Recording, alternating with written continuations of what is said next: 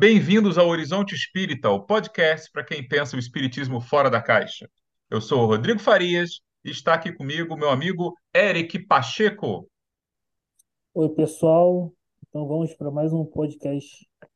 Hoje nós vamos falar do livro Vida, Morte e Vida, uma breve introdução à filosofia do espiritismo, do professor e nosso colega podcaster Rodolfo Jacarandá. Para quem não sabe, o Rodolfo, além de professor do Departamento de Filosofia da Universidade Federal de Rondônia, a UNIR, é um dos apresentadores do Cast dos Espíritos esteve com a gente no nosso primeiro crossover, o episódio 39, em 2021. Já naquela época, ele tinha falado do projeto de um livro que foi publicado e é o nosso tema do papo de hoje. Rodolfo, muito obrigado por ter aceito o nosso convite e seja novamente muito bem-vindo ao Horizonte Espírita. Muito obrigado, Rodrigo. Muito obrigado, Eric. É um prazer estar aqui com vocês novamente. Bom, então, entrando direto ao ponto, a gente, quando recebe um entrevistado, normalmente a gente começa com uma pergunta pessoal, né, antes de entrar no assunto em si. E então eu te convido, se você topar, né, é, de falar um pouquinho sobre você e como é que você chegou ao espiritismo, ou o espiritismo chegou é, até você. Rodrigo, como uma boa parte da nossa geração, família, né? É, o espiritismo chegou em mim, digamos assim, né? É, mais do que eu cheguei no espiritismo. Acho que o ponto mais importante agora é como estamos nos mantendo, com qual espiritismo queremos lidar daqui para frente. Mas de formação, família, o, do modo mais tradicional possível. Né? Papai e mamãe dentro do centro, um pouco de mediunidade em casa primeiro, depois no centro, enfim.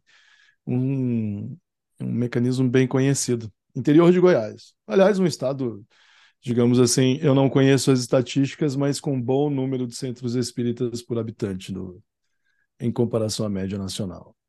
Se não me engano, em Goiás, que tem uma cidade que nasceu de um centro espírita, né? Eu não lembro agora o nome da cidade, mas tem uma que tem essa fama, assim. Acho que é Palmelo.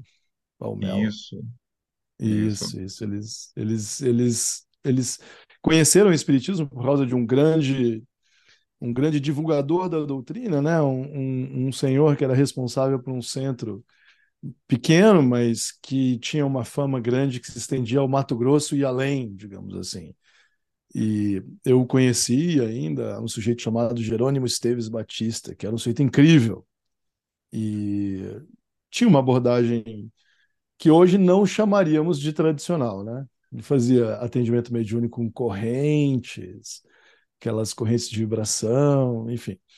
Mas ele era super metódico com relação à literatura, então só entrava livro do Kardec no centro, né? literalmente. Havia leitura do, do livro dos Espíritos e do Evangelho em todas as reuniões, quaisquer que elas fossem.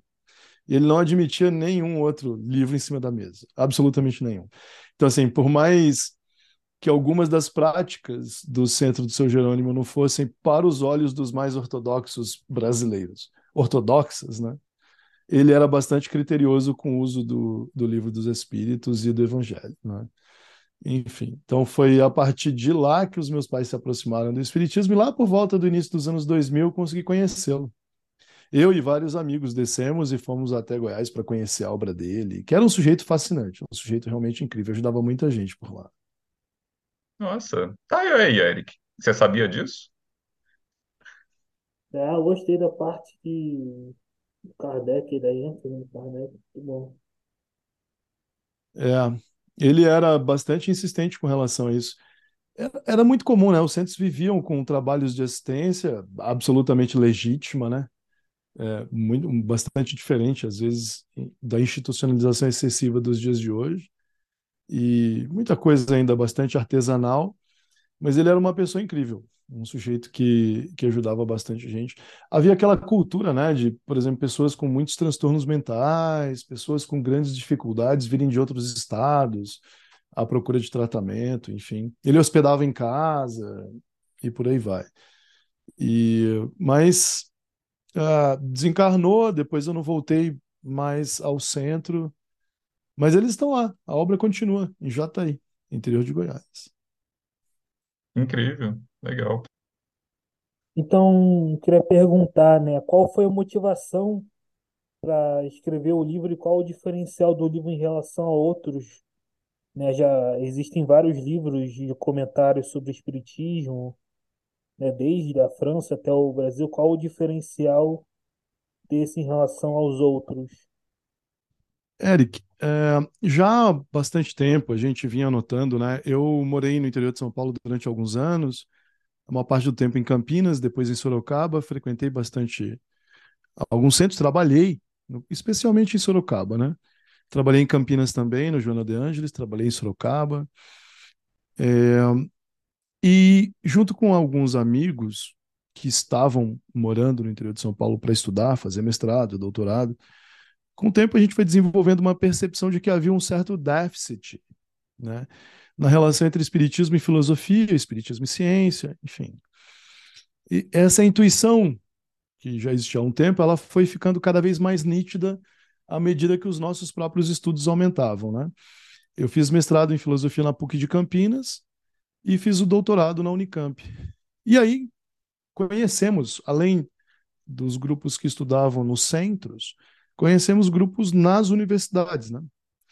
É, grupos de estudos sobre espiritismo, que, por exemplo, na Unicamp eram é, muito frequentados, eram grupos bastante interessantes.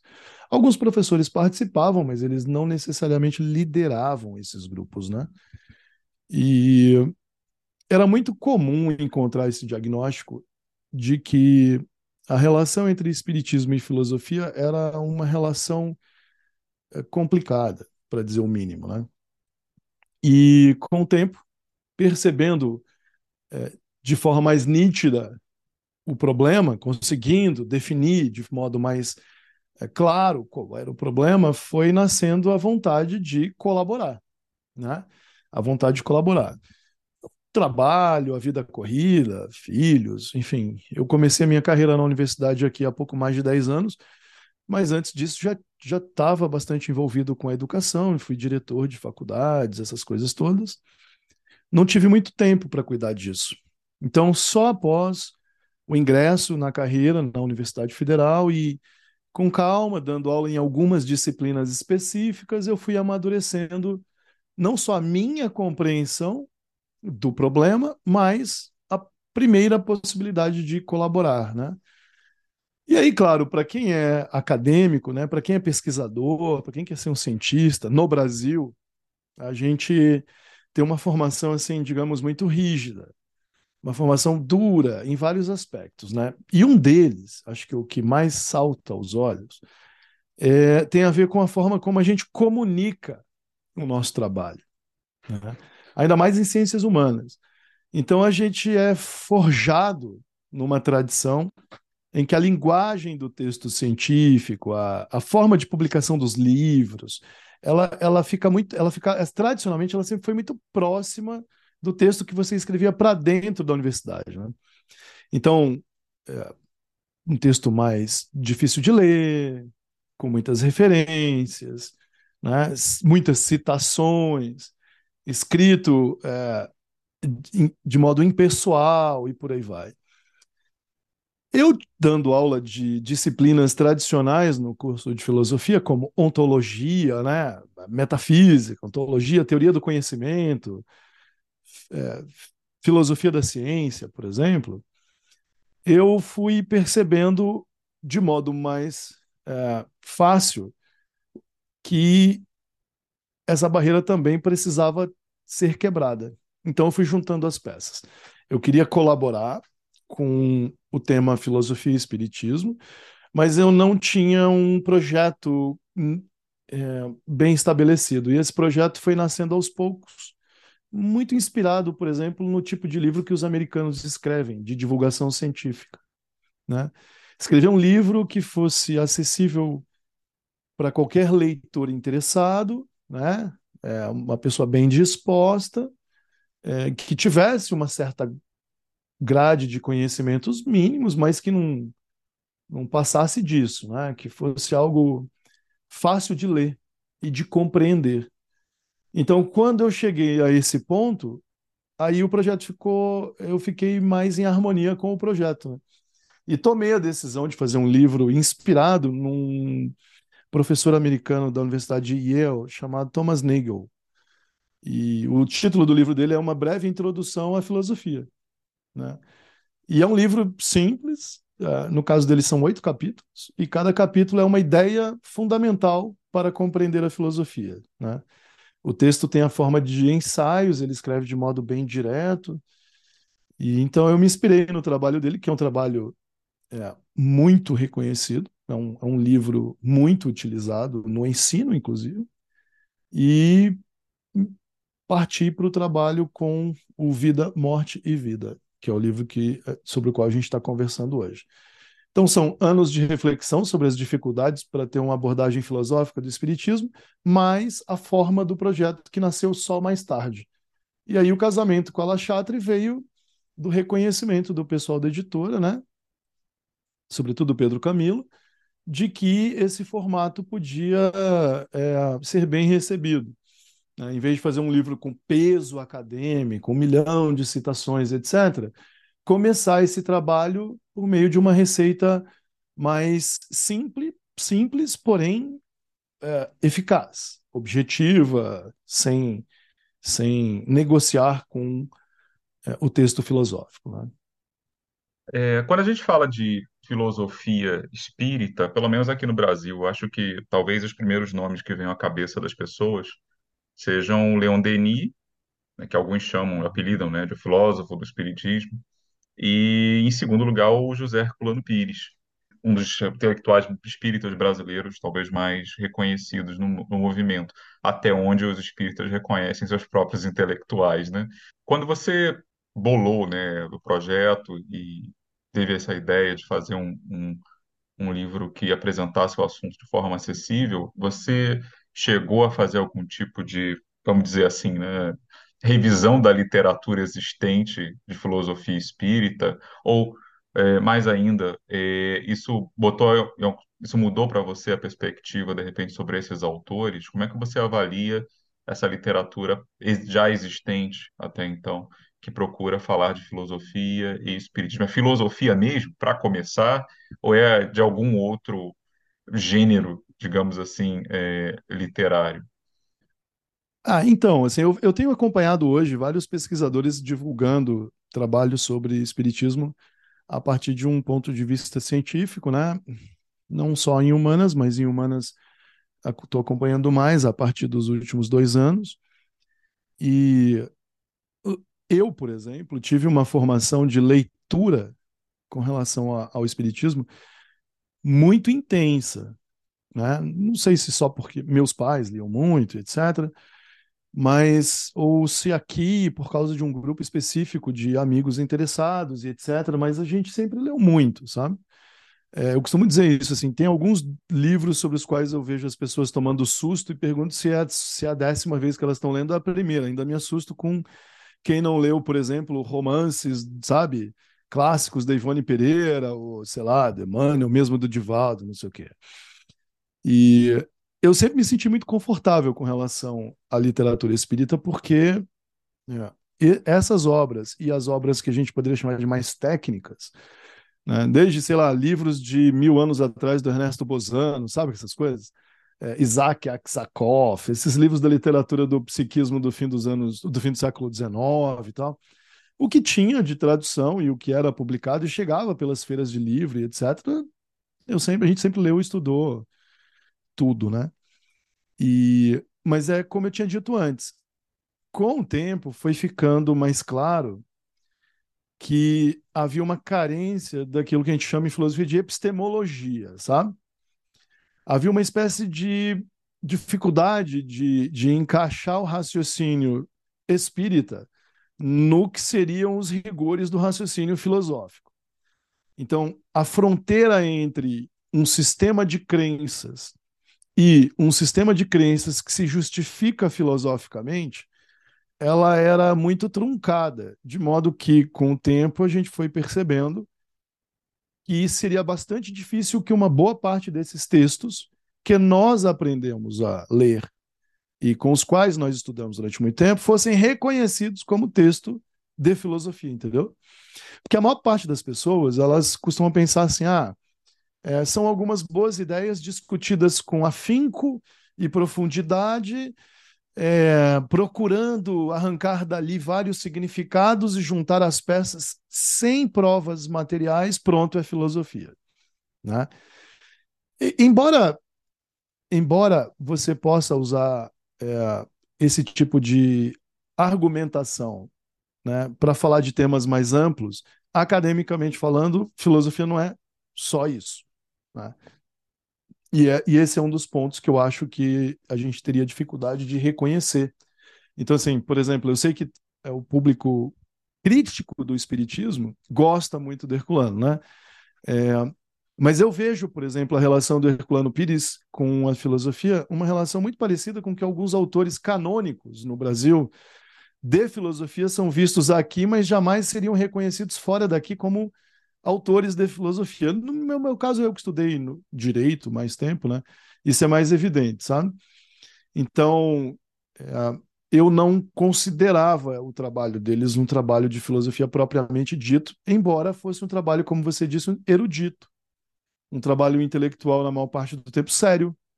Um trabalho, na maior parte do tempo, bem intencionado, é rico em alguns aspectos, você não precisa ser filosófico para ser um texto rico. Você não precisa ser filosófico para gerar conhecimento.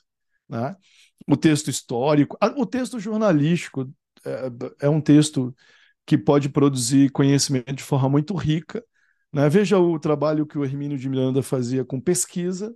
Né? Ele não fazia pesquisa dentro do instituto, dentro da academia, não era revisado por pares, mas ele produzia um trabalho de investigação que a gente critica, questiona, né? É, sopesa, mede, propõe, enfim, mas não é, não significa dizer que não tem valor. Muito longe disso.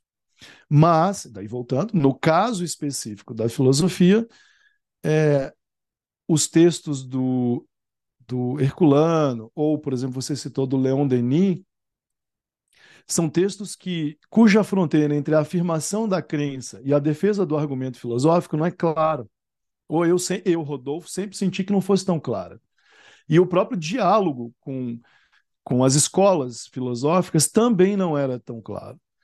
Então, a minha proposta ao escrever um, um livro introdutório, baseado em ensaios, foi compor um texto que pudesse mostrar para o leitor um pouco desse poder da argumentação filosófica do Espiritismo. Né? Mas tomando cuidado, por exemplo, com essa fronteira, né? tomando cuidado ao fazer afirmações muito fortes, sem justificá-las ou explicá-las, né? tomando muito, muito cuidado, assumindo a possibilidade de estar errado, porque sem a possibilidade de estar errado, o texto não pode ser racional. Ele vira um texto religioso na essência. Né? Então, essas são duas características, eu poderia citar muitas outras, que sempre me causaram um pouco de insatisfação quando eu lia esses autores que você citou. Né? E aí escrever, começar a escrever o Vida, Morte e Vida é, é o início, eu espero, de uma trajetória de diálogo também com essas fontes, mas de reconstrução, com certeza. Você acha que seria justo, então, a gente classificar esses autores mais como teólogos do que filósofos do Espiritismo? Você acha que faz sentido? Isso eu estou viajando um pouco. Não sou nem filósofo nem teólogo, eh, já digo logo, né? Mas assim, sempre me pareceu uma fronteira meio tênue. Sim. Concordo, concordo plenamente. É, a gente costumava dizer, eu não sei como vocês experimentaram isso, né? Mas a gente passou aqui a vida inteira dentro do centro ouvindo que o espiritismo não tinha teologia e que isso era bom, né? É, eu já refleti bastante nos últimos anos sobre isso, assim, pensando o que, que o que, que quem falava pensava que estava falando e o que, que a gente entendia. Na maior parte do tempo, as pessoas estavam se referindo ao fato de, por exemplo, é, não existir um, um centro, um núcleo, um Vaticano, sabe? Um local, uma igreja matriz, né? um conselho superior daquela igreja ditando uma doutrina, ok? Ao credo, é, a interpretação correta. Né? A interpretação correta é X. Né? E, e também elas se referiam, essas pessoas, ao fato de que não havia, por exemplo, ensino do Espiritismo em faculdade. ah, o espiritismo não é ensinado em faculdade, isso é bom, porque assim cada um é livre para é, avaliar as coisas do seu modo. É, esse raciocínio não me parece muito correto por vários motivos. Por exemplo, é, existem centros irradiadores de interpretações corretas. A FEB é um deles, por exemplo, ela produz material, ela define diretrizes, né? já faz isso há um bom tempo, é uma estrutura que conta com uma boa arrecadação e criou uma indústria cultural de interpretações. Né? Não é só a FEB. Existem outras é, é, instituições menores, é, regionalizadas. Alguns médiums fazem isso. O Divaldo faz isso. Ele é um centro irradiador de interpretações e visões, né? Ele fomenta um, um, um modo de entender a crença. E isso é teologia. Isso é teologia, entendeu? Isso é teologia. Então, quando, quando o, o, divulgador diz assim, os espíritos nos dizem que tal coisa é tal coisa, e ele vai com o tempo promovendo e essas afirmações, e essas afirmações se tornam crenças, ele não está filosofando. Né? Ele está defendendo um conjunto de afirmações e lidando com a, a certeza delas para frente, nunca para trás. A teologia é muito assim. Né? A teologia é um modo de produção do conhecimento sobre o sagrado, né? Mas que tem de diferente com a filosofia os padrões de questionamento. Então, na filosofia, se você não começa uma discussão admitindo a possibilidade de estar errado, você não faz filosofia. Né? Você não racionaliza. Na teologia, existe esse, esse espaço maior para que você, para que o, o, no jogo dis, discursivo, todo mundo que está lá dentro discutindo já aceita algumas premissas inquestionáveis, né? Então não tem premissa inquestionável a rigor na filosofia. Na verdade não tem nem premissa nem resultado, né? Mas na teologia tem. Então, de muitas formas, quando um autor que se afirma é, filósofo chega num texto espírita e diz: olha, nós sabemos que tal coisa é assim, tal coisa é assim e tal coisa é assim. Nós sabemos. E estamos afirmando que isso é assim. Temos que pensar também naquilo, naquilo e naquilo outro. Então, assim, já é muito complicado. E eu estou falando aqui de uma regra básica, né? Então já é complicado. Então, é, sim, o Espiritismo tem muito mais teologia. O Espiritismo tradicional brasileiro, como prática política e cultural, tem muito mais de teologia do que ele gosta de reconhecer. Eu queria fazer uma pergunta é, sobre quais as raízes filosóficas do Espiritismo, né? E também com quais vertentes éticas ele se identifica, né? Tem, por exemplo, a deontologia, a, a deontologia do Kant, a, o utilitarismo, né, a filosofia das virtudes dos gregos. E eu queria fazer outra pergunta, que tem um autor chamado Corre Márcio, que ele relaciona também muito é, espiritismo e filosofia. E ele diz que ele não considera o espiritismo um sistema filosófico, mas uma filosofia de uma ciência. Da mesma forma que tem a filosofia da física, a filosofia da biologia, é, a filosofia da mecânica quântica, tem diversas interpretações. O que você acha dessa perspectiva? Certo. Então vamos lá. Na medida em que o, o Espiritismo, como nós o conhecemos, codificado por Kardec, se apresenta como uma revelação, ele se apresenta como um conjunto de conhecimentos né, que chega ao mundo por meio da manifestação na matéria daquilo que seria espiritual, portanto, fora da matéria. O Kardec, diante de uma coisa assim, tinha carga de conhecimentos e estava envolvido num período histórico culturalmente fervilhante que colocava essa possibilidade em dúvida, certo? É, por toda a história, isso não esteve em dúvida de modo tão enfático e tão comum quanto na época do Kardec, né? O, o, materialismo, por exemplo, é uma invenção muito contemporânea, muito recente, é uma coisa da industrialização. Né? É, quando Kardec fala do materialismo, ele está falando de uma inovação. Ele não está falando de uma coisa que sempre existiu, uma coisa muito nova. Então, é, o Kardec tinha um desafio muito grande. Ele tinha um desafio de pegar milhares de anos de história de um tema muito comum a todas as culturas, né?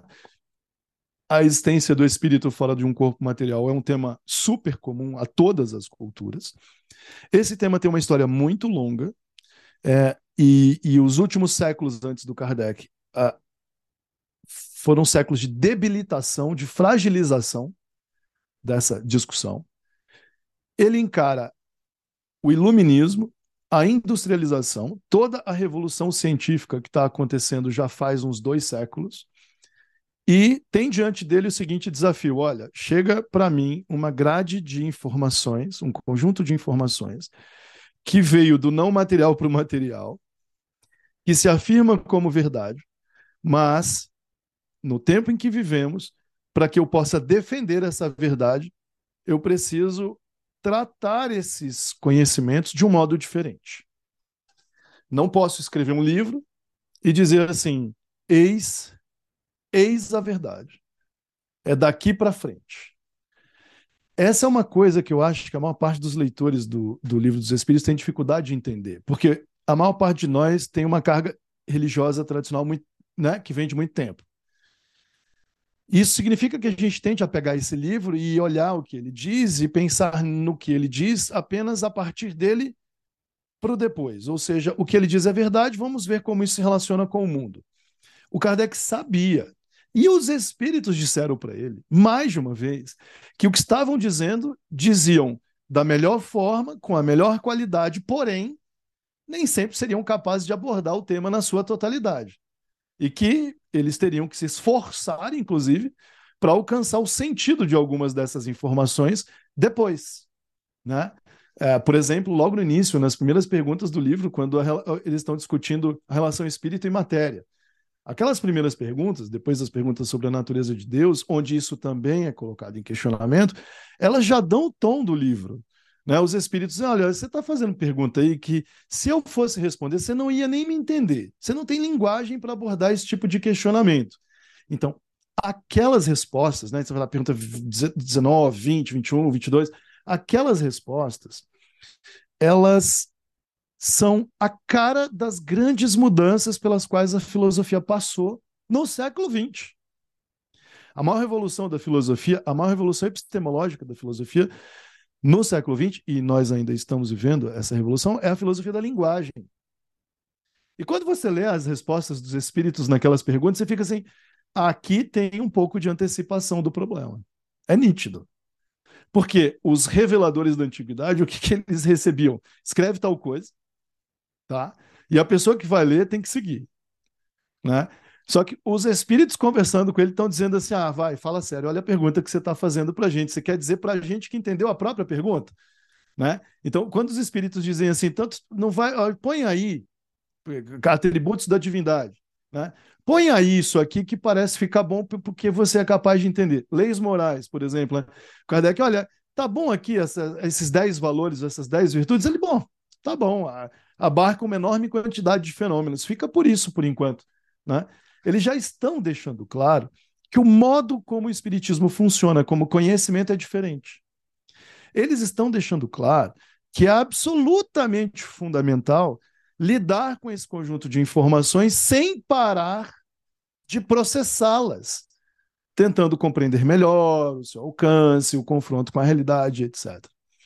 Então, Eric, o Espiritismo é, sim, uma ontologia, porque ele lida com a necessidade de fazer afirmações e definições que são difíceis. Né? A ontologia é uma disciplina filosófica que trabalha com o problema das definições. É, os critérios de que você irá se utilizar para definir a existência de alguma coisa. Por muitos séculos, essa disciplina foi chamada de metafísica. Né? E a metafísica tem um forte conteúdo religioso. Por quê? porque tem a ver com afirmar a existência de coisas fora da matéria, mas afirmar de um modo rígido. Né? E quem faz isso? A religião faz isso. Né? Existe tal coisa, existe um paraíso celestial, existe um inferno, existem sete e não dez deuses, 14 e não 18. existem cidades flutuantes, né? Existe uma, depois você vai para outra. Lá tem Asgard, no reino de Midgard tem, tem Valhalla que fica no céu. Isso é a metafísica. Ela afirma a existência de uma coisa que não se pode provar, né? E defende sua existência por meio de argumentos. É, não chamamos, ou na maior parte dos casos, não chamamos mais a metafísica de metafísica, já faz um bom tempo, de ontologia, e a disciplina mudou um pouco. O Espiritismo é, a rigor, uma ontologia, assim como é uma fenomenologia, porque lida com a manifestação dos pensamentos, sentimentos e emoções, inclusive com a possibilidade de gente que não está vivendo no mundo material fazer isso, por meio de gente que vive no mundo material. Né? Também tem utilitarismo no livro dos Espíritos, chega a espantar um tanto, ver que os espíritos têm uma pegada utilitária quando falam, por exemplo, da lei de destruição, quando falam da distribuição de riqueza e quando falam de vários outros temas, né? do aproveitamento do tempo, da, da, da, dos objetivos da reencarnação e etc. E por fim, é verdade, o espiritismo é uma forte é, tem uma forte base filosófica vinculada a valores. Em vários aspectos é até uma filosofia tradicional dos valores, né? Porém, Porém, como Kardec estava vivenciando um tempo revolucionário com relação ao subjetivismo, às filosofias do sujeito e etc., é, existe um, um, forte tônus individualista no Livro dos Espíritos, né? um forte tônus individualista que, que coloca o Espiritismo em confronto com algumas filosofias orientais que, em tese, é, seriam parecidas com a gente. Né? É, o, o, tom individualista do livro dos Espíritos tem, um, tem uma raiz que, para mim, sem dúvida, é muito forte kantiana. Né? A valorização do, do indivíduo e da racionalidade vinculada ao indivíduo, e o indivíduo ser o agente do próprio destino e do próprio processo evolutivo e tal. Então, eu diria assim, ó, é, são várias raízes filosóficas colaborando para o entendimento de uma mensagem né? É, o conteúdo dessa mensagem é, ao mesmo tempo, simples, porém, como é muito significativo, dá trabalho entender. Essas forças estão reunidas, porque são muita, muitas vozes, o livro dos Espíritos é polifônico.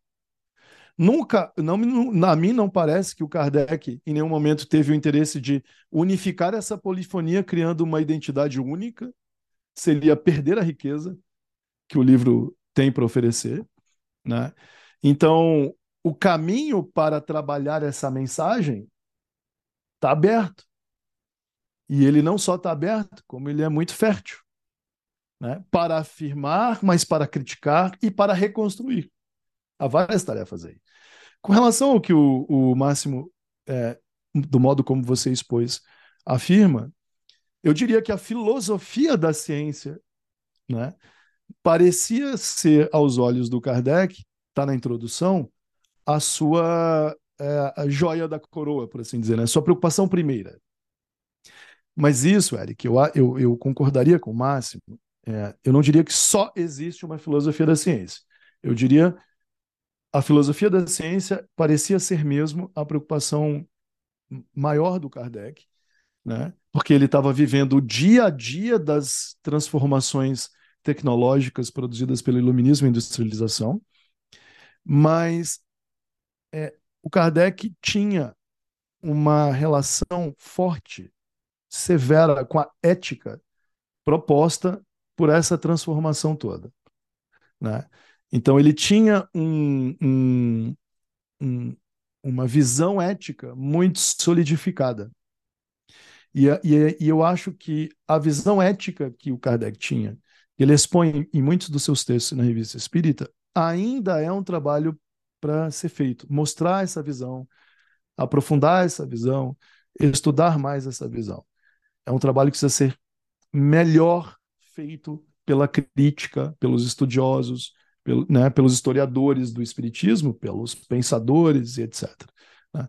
Porque ele faz apostas muito fortes. Ele chega a dizer na introdução do Livro dos Espíritos que o mero conhecimento da certeza do futuro faria a pessoa mudar de vida. Né? E, e, a aposta dele parecia ser de uma natureza epistemológica. Ele disse, olha, o conhecimento vai te fazer mudar assim ou assado. Você vai passar a ser uma pessoa mais assim e mais assado. Né? Enfim, e aí fica para os estudiosos dessa história de lá para cá, não é, Rodrigo? ver, por exemplo, se no Brasil deu certo, se chegou onde ele achava, se a aposta dele. Ah, a aposta dele tinha uma pegada mais estoica ou uma pegada mais Platão, e aí o que, que aconteceu? Entendeu? Não vejo isso, Eric, feito. Não vejo. A pergunta 1 um do Livro dos Espíritos é uma mistura de platonismo, aristotelismo e neoplatonismo. Não, assim, raramente a gente vê esses estudos, muito raramente. Isso nunca foi popularizado na crítica espírita, nunca. Isso, na verdade, me faz lembrar da. Eu estava ouvindo hoje sobre teologia liberal, que é um assunto que me interessa muito, né? Eu estou tentando aprender alguns rudimentos de teologia cristã, até para entender melhor o próprio espiritismo, né? Tem um amigo meu que, aliás, já esteve aqui com a gente umas duas vezes, o Márcio Saraiva, que ele diz que os espíritas fariam muito bem aprender um pouco de teologia, e eu constato isso muito nos fóruns de discussão online que a gente tem hoje, né? Que a gente repete com 200 anos de atraso discussões que protestantes Isso. e católicos tiveram e têm sempre, só que a gente consegue ser mais tosco do que eles são hoje, justamente porque a gente acha que está tendo pela primeira vez esse tipo de debate. É, não tem e... nem comparação, não tem nem comparação. Eu já recomendei no nosso podcast, ouvir podcast evangélico. Você bota ali três, quatro pessoas discutindo, todo mundo estudou, o, o rapaz é um jovem pastor, já terminou o doutorado, Eric, essa crítica no espiritismo, essa crítica cultural, ela é muito equivocada. Ah, não, assim, a gente não pode botar o pessoal para estudar porque senão perde a fé e tem que estudar só os livros espíritas. Está errado. Imagina se o Kardec tivesse feito só isso. Imagina se os seus principais continuadores tivessem feito só isso. Então, sim, é, eu concordo plenamente com o diagnóstico do Marcos, Rodrigo. É, é, é de tão baixa qualidade o ensino é, sobre o espiritismo, é de tão baixa qualidade que a enorme maioria das pessoas bem intencionadas e que estudam muito não sabem nem que os evangelhos não foram escritos pelos, pelos apóstolos. Eles acham que Pedro escrevia em grego, entendeu?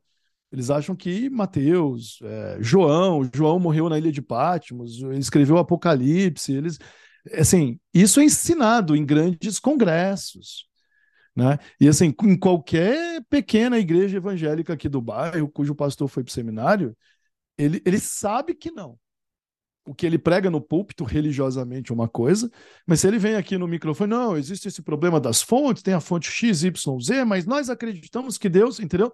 Mas ele sabe que não. E aí, ou seja, né, né Rodrigo, a teologia dele está entrando em campo. Mas ele estudou bastante para dizer: hum, a gente sabe que esse negócio da datação dos evangelhos e autoria e não sei o quê é um pouquinho mais complicado. No Espiritismo, você vai para congresso com 500 mil pessoas e o erudito de plantão lá tá ensinando tudo que é absurdo e as pessoas estão comprando, pagando caro e, e, divulgando isso por aí. As pessoas usam Paulo Estevão como se fosse um tratado de historiografia definitivo, né, dos escritos. Né? Esse, é, esse é um problema, problema sério, inclusive. É, e aí, Muito de sério. fato, e o erudito de plantão que você falou, né, atualmente sobre essas questões, acho que todos sabemos quem é, né, o querido Haroldo Dias Dutra, que Dutra, é considerado Dutra, uma né? sumidade em autoridade sobre o Antigo Testamento, Novo Testamento, perdão, mas na verdade é uma autoridade que só é reconhecida dentro do movimento espírita. Ele não publica sobre isso, ele, né, é, é basicamente um curioso que ganhou uma plataforma muito grande. Com todo respeito a ele, mas academicamente. Não, ele é, ele é uma autoridade religiosa. É. Ele é uma autoridade religiosa, literalmente. Ele é, ele é um homem de fé que divulga seu sistema de crenças é, usando fundamentos pseudocientíficos e pseudofilosóficos. Ele não trabalha dentro da estrutura de raciocínio rigorosa que a ciência e a filosofia exigem para funcionar. Né? Então, assim, eu me lembro a primeira vez que eu entrei no centro que a gente sempre frequenta, que a gente foi, onde a gente foi passou a maior parte do tempo aqui. É, e teve uma televisãozinha lá na, na, na, livraria, aquela coisa, aquele lá do botar o DVD passando, o pessoal que está entrando no centro, chegando. E eu vi a primeira vez esse sujeito pregando, um, aquele jeitão, né, o olhão arregalado, assim, falando, apontando uns slides do Pato Donald falando da sequência de Fibonacci, da não sei o que, de não sei o que lá. E porque falando de René Descartes, aí eu parei para ouvir, nossa, tem alguém falando de Descartes, né? Aí eu vi ele na palestra lá falando, porque aconteceu isso, aquilo. Aí eu terminei, eu fiquei meio chocado. Quem é esse sujeito, né? Ah, é um, ele tá, tá, tá estudando e falando de filosofia. Eu falei, porque ele não, ele disse que ia falar de Descartes, mas ele não falou, mas ficou parecendo o que ele falou. né? Aí foi quando eu tive um primeiro estalo, assim, né? Falei, do que, que ele estava falando? Porque não era de Descartes, nem era, sabe? E, mas virou uma indústria. Cresceu bastante, virou uma indústria. Tá? E, bom, enfim, de todo modo, é, um dos meus objetivos, viu, Eric, sempre foi é, colocar em circulação pelo menos um texto que pudesse a pessoa lendo, fosse assim, ah, eu acabei de ler o livro do Rodolfo, e se eu for ler o livro do Haroldo, eu vou ver que tem, além das informações, tem um modo de funcionar que é diferente, né? que é diferente. Então você vai ver como o texto do Haroldo é um texto de teologia, né? teologia pura, pura, ok? Perfeito. Queria perguntar é, se você acha que existe espaço dentro da academia para tratar dos temas com o espiritismo, né? É, esse tipo de assunto pode ser levado a sério nesse setor ou algum tipo de preconceito? E eu vou recordar aqui do Pondé, né? Não sei se vocês viram com o Pondé, né, que ele se coloca como filósofo, ele tem formação, né? E ele falou bastante mal do espiritismo, falou que não é levado a sério. Aí o Corre Massa fez uma resposta, né? E, se não me engano, o Pondé é da USP até. É, tem espaço dentro da, da academia? Como é isso? Pondé é da PUC, PUC de São Paulo, é, se não PUC me São engano. Paulo. PUC São Paulo. É, o Pondé é um grande chato. Ele tem formação, ele é um bom professor, é um, é um, é um grande chato, é, mas assim, isso não invalida o fato de ele ser de fato um professor bastante reconhecido e, em certo sentido, um cara até sério. É, eu, eu, não, eu não gosto dele porque eu conheço o processo de formação dele e o trabalho dele, então, assim, tudo que ele fala eu identifico nitidamente ali um, um monge escondido, né? Então, ele, ele escreveu sobre Pascal, sobre Santo Agostinho, então ele tem uma visão de monge, monge, monge medieval querendo aparecer para o público contemporâneo, né? Então ele veste ali uma fantasia de oi, eu estou atualizado, não sei o quê, mas ele termina sempre reproduzindo essas crenças agostinianas, né? É, para quem tiver interesse, é, depois a gente pode botar na descrição, Rodrigo, até alguns é, um ou dois textos que eu recomendo que leia dele, porque eu comprei alguns livros dele é, há muitos anos para estudar. Meu, meu orientador de doutorado tinha trabalhado com ele. Enfim, de todo modo, a crítica que ele fez, é, Eric, eu conheço, é, é, repercute um diagnóstico, sabe? É, eu não sei por que motivos, não é a universidade. Tem espaço no curso de história, tem espaço no curso de filosofia, tem espaço na ciência. Assim, por que, que eu digo que tem espaço? Porque o espiritismo pode ser tratado como objeto da história, em vários sentidos. Ele pode tra ser tratado como objeto da filosofia, porque ainda porque existe a filosofia da religião, existe a antropologia filosófica, né? E existe a própria possibilidade de uma ontologia discutir os temas do espiritismo. E você tem não só os cursos de graduação, mas os de pós-graduação. Então, é, o espaço existe. O que, o, que, o que eu acho que a gente deveria investigar, Eric, e isso é um problema histórico, e é um problema histórico do Brasil, é o seguinte: imagine, ó, Lutero, Lutero teria pregado as tais 95 teses na porta do mosteiro em Wittenberg em 1517. 1517, né? Então a gente está falando da Idade Média. Eu digo que teria pregado que a última grande biografia dele diz que não há provas de que ele pregou, mas existem, existem ainda é, existem cópias do negócio que ele enviou para outras pessoas. Em 1520 já tinha uma guerra em andamento por causa disso, né? Porque liberava os camponeses que se sentiam extorquidos pela Igreja Católica, viram a novidade e disseram então não precisa mais da igreja, né? E então 1520, ok? É, assim, o mundo mudou. Quando chega ali por volta de 1530, os príncipes alemães estavam em guerra contra o Império, né? E de 1550 em diante não teria mais volta. As guerras de religião provocadas pela reforma luterana só acabaram no Tratado de Westfália em 1648. Mas veja, de 1517 a 1530, a, Europa como um todo já estava em guerra e já tinha várias outras igrejas. Na verdade, Lutero não é o primeiro reformista. O Jean Rus, 100 anos antes, tinha criado ah, um movimento que deu na separação da Boêmia, com, o Sacro Império Católico. Né? Então, os russitas já tinham um credo separado da Igreja Católica. Né? O Lutero até escreveu, sempre fomos russitas e tal. Mas meu ponto é Calvino. Onde está Calvino? Calvino está um minuto depois. Né? Então vem o Lutero, racha ali o negócio, Calvino me aparece, a difusão do calvinismo na França já provoca um monte de outros rachos, e já surgem dezenas de outras instituições e correntes. No Brasil, no Brasil, quando, assim, não faz muito tempo, a gente falava do espiritismo no singular, como se o espiritismo do Brasil, que a gente frequenta e etc., fosse uma coisa só, apesar do tamanho do Brasil, e como se ele fosse o que o Kardec queria que tivesse sido. Né? Em quantos lugares do Brasil, no espiritismo como cultura, como movimento cultural, as pessoas dizem claramente que estão agora é, é, divulgando o espiritismo divaldista. Aliás, Rodrigo, até te perguntar outro dia pelo Zap, né? Eu tenho, eu tenho, a, gente vai, a gente tem um episódio que eu já pautei chamado Divaldismo. Né? E esse é um dos meus interesses. Estou assim, anunciando em primeira mão aqui para vocês. É, a gente só não, não partiu para a prática porque um dos itens tem causado alguma discussão e precisa ser melhor fundamentado. Né? Eu, eu pensei em três características básicas do divaldismo, que é um, um movimento contemporâneo, né? É, e uma delas gerou a necessidade de obter maiores é, é, evidências e justificativas. Eu não posso entregar ainda qual é, porque ele é um tanto quanto polêmico. Né? Mas eu já eu vinha eu tinha notado, Eric, há, há, muitos anos, né? Você vê aqueles livros, eu li, como eu disse, a gente leu, eu li tudo. Eu, alguns dos meus amigos, eu li tudo dez vezes, sabe? É, eu ficava vendo que, que coisa estranha esse Manuel Filomeno de Miranda, né? Que é o que é o que é o André Luiz do Divaldo lá, o, enfim.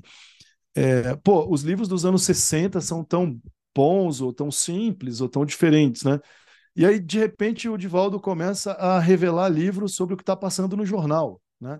Então, assim, é tsunami, é pandemia, e aí sai livro do Divaldo, entendeu? É, é o, o, escândalo de pedofilia da Igreja Católica, né? Aqui, essa série, essa última grande série do Divaldo aí, eu não sei mais em que número de livro tá, mas é, só o, o, primeiro, o segundo e o terceiro, eu li umas dez vezes cada um, era cada um deles repercutindo um desses escândalos que passava na TV. Né? O primeiro começou com é o segundo, que é o sexo e obsessão, começou com com os escândalos da Igreja Católica, lá fala de um padre, põe a culpa no Marquês de Sade e etc. Né? Então, é, o revelacionismo do Divaldo, o profetismo do Divaldo, etc., é uma característica contemporânea. E, e lembra, e me permita dizer, lembra muito a trajetória do Robson Pinheiro, que também começou a repercutir ah, o noticiário claro. nos últimos 20 claro. anos enormemente. Claro. Assim, com pouquíssimo intervalo, a falar de escândalo político, atentado terrorista, né? Quase que copiando os Mas o Divaldo, o Divaldo começou primeiro. O Divaldo puxou a fila disso daí. Criou um enorme movimento. O Robson Pinheiro, inclusive, foi um rival é, no mercado de consumo, né? Porque começou a vender livro demais, você aparecia naquelas mega stores é, com pilhas gigantescas do Robson Pinheiro na entrada. Você tropeçava na Saraiva nos livros do Robson Pinheiro. Né? Então, essa concorrência pelo mercado editorial, repercutindo notícias, é um fenômeno que você imagina, se o Kardec aparece aqui, sim, mas vocês já estão. Vocês fazem revelação toda semana de para onde o universo está indo pelo que está aparecendo na TV. E é uma pessoa só. De onde vocês tiraram isso? Né? Então, veja, Eric, olha só que coisa interessante. A gente chama de espiritismo tudo isso. Né? E os alemães, franceses, italianos, calma. É, tem, o, né, tem assim, tem o cristianismo, mas o luteranismo não é a mesma coisa que o calvinismo. Entendeu? E eles. E, e, sabe uma coisa que sempre me fascinou? Estudando, como o Marcos recomendou, Rodrigo, é, teologia e, e, o, o, próprio movimento do cristianismo ao longo da história, é, o Lutero, o Lutero chegou a brigar com amigos muito preparados por causa de pequenos rituais eles se separaram, Eric, como um abismo. Por exemplo, o ritual da Eucaristia. Né? Aqueles que defendiam que o ritual era apenas uma representação e que o corpo do Cristo não estava na hóstia, por exemplo, o Lutero chamava de aristotélicos e ficava bravo. Dizendo: vocês estão diminuindo é, o poder de Deus, dizendo que ele não está aqui. E se Jesus disse que ele estaria, então ele estaria. E os caras, como que ele está? Pô? A gente está comendo o corpo de gente. É, os antigos criticavam os primeiros cristãos por causa disso. Né? Teve muita briga por causa disso na história. É, os cristãos são, são canibais e etc. Então, já, veja, por causa disso, o Lutero já mandou embora grandes intelectuais que acabaram fundando outras igrejas. Nós, nós, nós convivemos com uma enorme quantidade de deturpações do pensamento do Kardec e achamos que estamos todos aqui dentro do mesmo grupo no IBGE, entendeu? A gente tá. Ah, não, é que os evangélicos também. Gente, não é a mesma coisa. Ah, o espírita, o espírita divaldista é muito parecido com o espírita chiquista. E o espírita chiquista é igualzinho assim ao espírito bezerreniano, sabe? E dos anos tais. E o bezerrista dos anos tais é parecido com os batuiristas do ano tal. Não. Não, tanto que você tem instituições como a FEB dizendo se a mediúnica é feita em casa, o incorrente não é espiritismo. Entendeu? Então, assim, no fundo, algumas instituições como a FEB conseguiram produzir uma padronização cultural no espiritismo, eu diria uma padronização, inclusive, é, proto ou pseudo-epistemológica, que fez a gente se ofuscar. Então, em vez do, da menina, do garoto entrar numa graduação de ciências sociais, história, filosofia, e diz assim: olha, o meu TCC é em Espiritismo, eu quero estudar o fenômeno do marketing religioso no Espiritismo, porque eu estou observando umas características que mudam o que o Kardec propôs. Ninguém faz isso. Entendeu? Ninguém faz. E é um problema de opressão histórica mesmo. É, algo funcionou bem. Algo funcionou bem para manter o Espiritismo preso a um ou dois ou três modos de entender as coisas. E é uma grade um conjunto de conhecimentos rico demais para ficar preso como ficou. Bom, é, isso, isso, em si já, já renderia uma série de episódios, né? A gente tem alguns já falando um pouco disso ao longo, né? Desde a formação do Espiritismo, quando a gente entrevistou a Célia Ribas, recentemente a gente teve aqui o Adair Ribeiro falando do, do Torteroli, né? E, e, a ênfase é sempre isso, né? Da, da questão de como uh, vai se criando um espiritismo majoritário e que às uhum. vezes faz até esquecer que existiam outras opções ao longo do caminho. Algumas ainda existem aqui e ali, mas são, por definição, é, minoritárias, né? E, e, eu acho isso super engraçado porque uma das coisas mais recorrentes nos fóruns espíritas, né? Acho que talvez sejam um, um dos poucos espaços de debate que ainda existam, né? São esses fóruns de rede social mas, assim, se você apresentar a ideia. Eu fiz essa experiência, né? O Érica testemunha, foi no fórum que ele ajuda a coordenar, né? De falar em espiritismos no plural, nossa. Assim. quase foram na minha jugular. Eu acho que eu teria sofrido agressões físicas se fosse um, um espaço presencial. Né? As pessoas têm um problema. Tem uma dificuldade muito grande entre diferenciar o que seria, digamos, um diagnóstico é, socioantropológico ou cultural uhum. do que é uma ideia do que deveria ser, do que elas gostariam que fosse, né? Uma visão ideal. Sim. O espiritismo é um só, cara. Depende do que pois você é, imagina, é, imagina o que, né? O que disso é um só. Então, a gente acredita na vida após a morte, não, beleza, mas a gente, todos os cristãos, todos os muçulmanos, todos os judeus, de certo modo, sim, muita gente acredita na vida após a morte, a maior parte dos povos tradicionais, a gente também acredita em encarnação. Olha, muita gente também acredita em encarnação, o problema é saber exatamente o que eles pensam com isso, né? Então, aí, pega isso daí, tipo, eu estava na porta do nosso centro ontem e tinha um monte de crianças brincando ali na rua e elas estavam olhando espírita no muro e saindo, pedalando e saindo correndo, e vinham e voltavam, eu parado lá na frente, né? Aí um deles criou coragem e veio falar comigo, né? Ele, ah, o que que é isso aqui? Eu falei, ah, é um centro, isso é um centro, não sei o quê. Ah, mas não é coisa assim, mas o que que vocês fazem dentro? Eu falei, é um tipo de igreja. Sei lá, tava. Falei, é um tipo de igreja. Aí ele, ah, mas não tem a ver com o espírito? Eu falei, tem, como toda igreja, né? Tem. Né? Ah, mas, não, mas eu vi umas fumaças saindo de dentro outro dia. Falei, era a vizinha pondo fogo nas folhas ali do quintal. A gente não quer entrar para ver? Aí o menino, não sei se eu quero entrar para ver, né? Então, assim, pobre da criança, né? O que será que não dizem para ela que tem no espiritismo, né? Ah, eles falam com gente morta. Não, todo mundo que reza fala com gente morta. A nossa diferença é que tem um pessoal que responde, né? Mas no caso de vocês, vocês de vira vocês dizem que, que tem gente ouvindo e falando com vocês também. Entendeu? Não é disso que nós estamos falando. Né? Tirando aqui o conteúdo, a brincadeira, é, eu acho que houve sim um movimento bem sucedido de incutir a ideia de que nós estamos todos exatamente no mesmo, mesmo barco de crenças. Né? E, e, tem, e eu penso que é bom que a gente perceba as diferenças. Até porque estamos nos referindo a Kardec, né? E como a gente falou, o livro dos Espíritos, quando a gente falou no começo, o livro dos Espíritos é, di, é diverso e muito rico para caber numa padronização cultural produzida pelo CPF de algumas pessoas que mal se apresentam. Uma vez eu perguntei isso sobre protocolos de mediúnica, né? Falei, olha, achamos melhor que é melhor, uh, uh, decidimos um grupo na FEB que é melhor ter apenas dois diálogos por vez na reunião, né? Não importa o tamanho do grupo. Assim, quem decidiu? Não, a gente não vai publicar a ata do grupo que tomou, entendeu? nada é mais característico do que a manutenção de um sistema de poder nesses casos. Então, não, não pode ficar assim. Né? Isso congela a epistemologia, viu, Eric? Só para fazer uma referência, é, Rodrigo, tem aqui um. Depois eu coloco na descrição, mando para vocês. Tem aqui, por exemplo, um grande pensador da filosofia da religião chamado Alvin Plantinga, né, que é o maior filósofo da religião dos nossos tempos. Então, quando você abre os livros do Plantinga, ele tem uma enorme série bem traduzida em português, e ele discute com grandes pensadores ateus, como o Richard Dawkins e o Dan Dennett, por exemplo, aqui, ó, ciência, religião e naturalismo. Né? Onde está o conflito? Então, esse é um exemplo de um livro, perdão, este é um exemplo de um livro, Ciência, Religião e Naturalismo do Plantinga, em que você pode discutir a religião como um sistema de crenças e sua relação com a ciência de um modo bastante técnico, bastante rigoroso. Né? Então, assim, isso aqui é uma porta aberta para novos trabalhos. O Espiritismo tem muito a oferecer. Quando você lê um livro desse, você fica assim: olha, ah, preciso ir até lá discutir com esse pessoal. Mas nós temos um caminho a percorrer, que é a falta de base.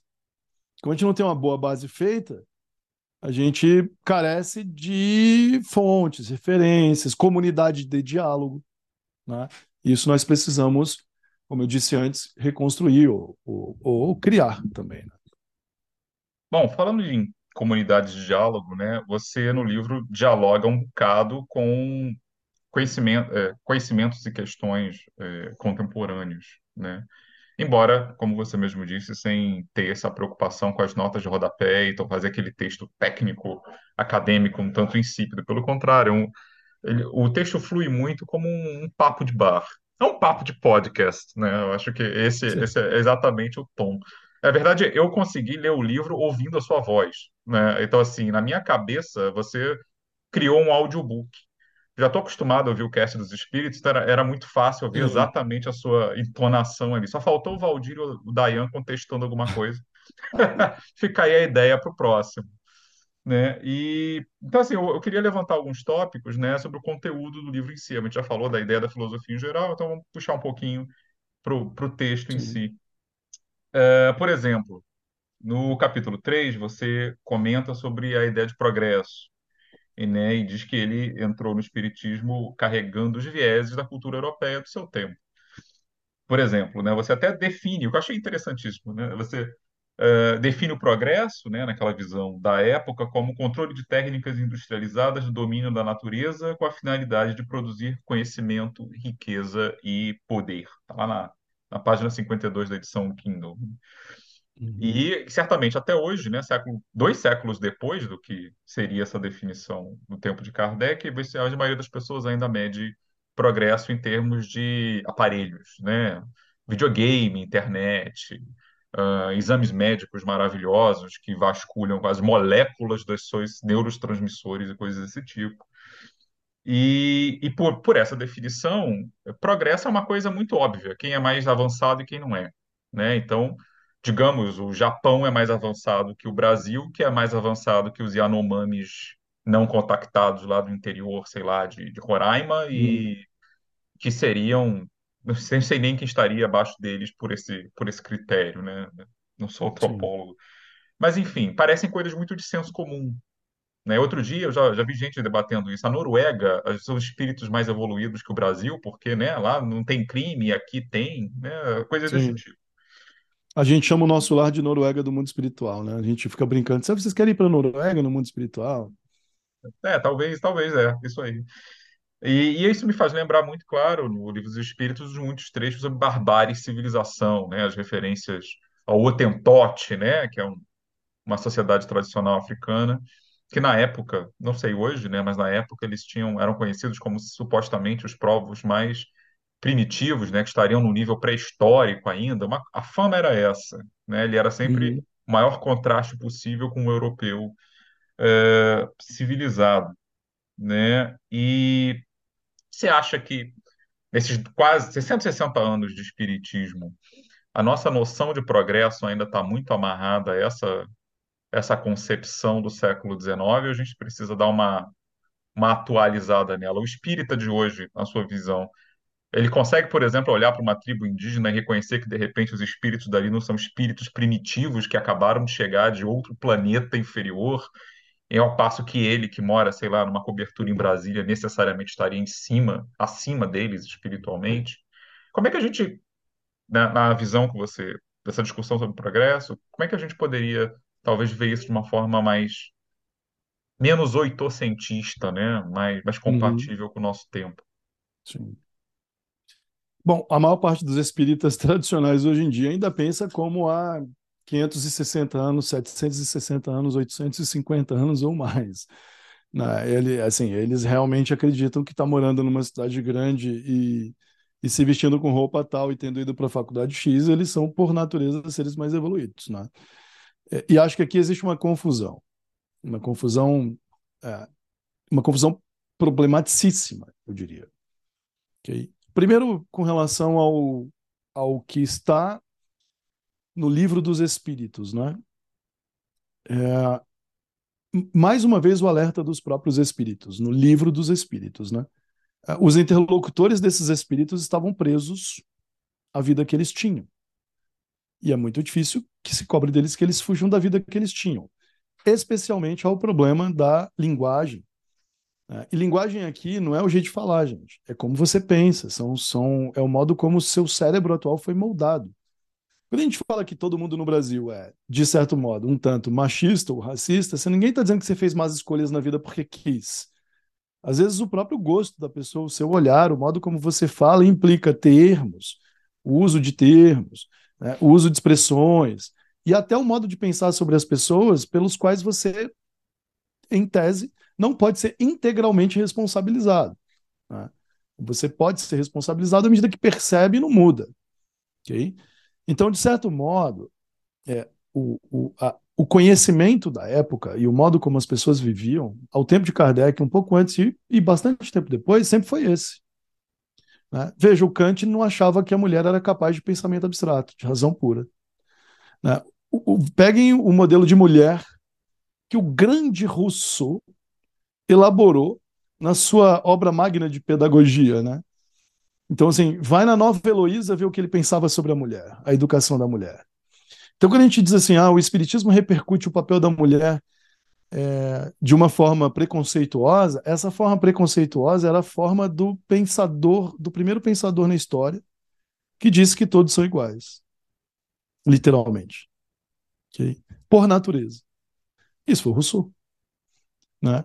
Então, assim, para não ir mais longe, Rodrigo, o Hegel, o Hegel, ao tempo do Kardec, nas lições sobre história universal, escreveu que os africanos eram uma besta, que os africanos eram é, incapazes de razão nesse sentido. O Hegel chegou a fazer uma coisa que aos nossos olhos de hoje são seria inacreditável, que foi é, classificar os continentes em níveis de maturidade para serem capazes de razão. Né? Então, a, a, a, América, que era um, um, novo mundo, era, era jovem, mas capaz de razão, sabe? Assim, em boas condições de chegar lá. Não tinha muita, eram imaturos. Os asiáticos já tinham passado do tempo. Né? Os europeus, claro, estavam enfrentando a era da maturidade finalmente ali. Da... Agora, os africanos não tinham condição. Entendeu? Então, assim, veja, falando do Hegel, ok? Dois dos maiores pensadores da história, né? Da filosofia ocidental, Hegel e Kant. Então, a linguagem que, que, que compõe o livro dos Espíritos e parte das crenças pessoais dos trabalhadores envolvidos na produção do livro reproduzem é, o, não só os conhecimentos de ponta, mas a linguagem da época nesse sentido mais profundo. Né? Os espíritos, quando dizem o espírito não tem sexo, estão mandando uma mensagem que eu penso que não só para muitos da época, mas para os de hoje ainda não é compreensível, né? É, gente, como que pode não ter? Entendeu? Porque nós não somos capazes de nos livrar da carga cultural que forjou as nossas consciências materiais e que permanecem desencarnados com a gente, porque a gente se apega a elas. Porque quer também. Né? Então, o conceito de progresso vigente na época, ou progresso técnico, ele tem a ver, sim, com o domínio da natureza, um domínio subjetivo da natureza, né? a capacidade de transformar e manipular a natureza como objeto. E essa era a métrica da racionalidade para a maior parte dos pensadores da época. Okay? O, vários filósofos do século XX trabalharam essa questão, a Escola de Frankfurt trabalhou esse problema, o Heidegger trabalhou esse problema, enfim, é, boa parte da crítica filosófica da cultura do século XX discutiu esse assunto. Né?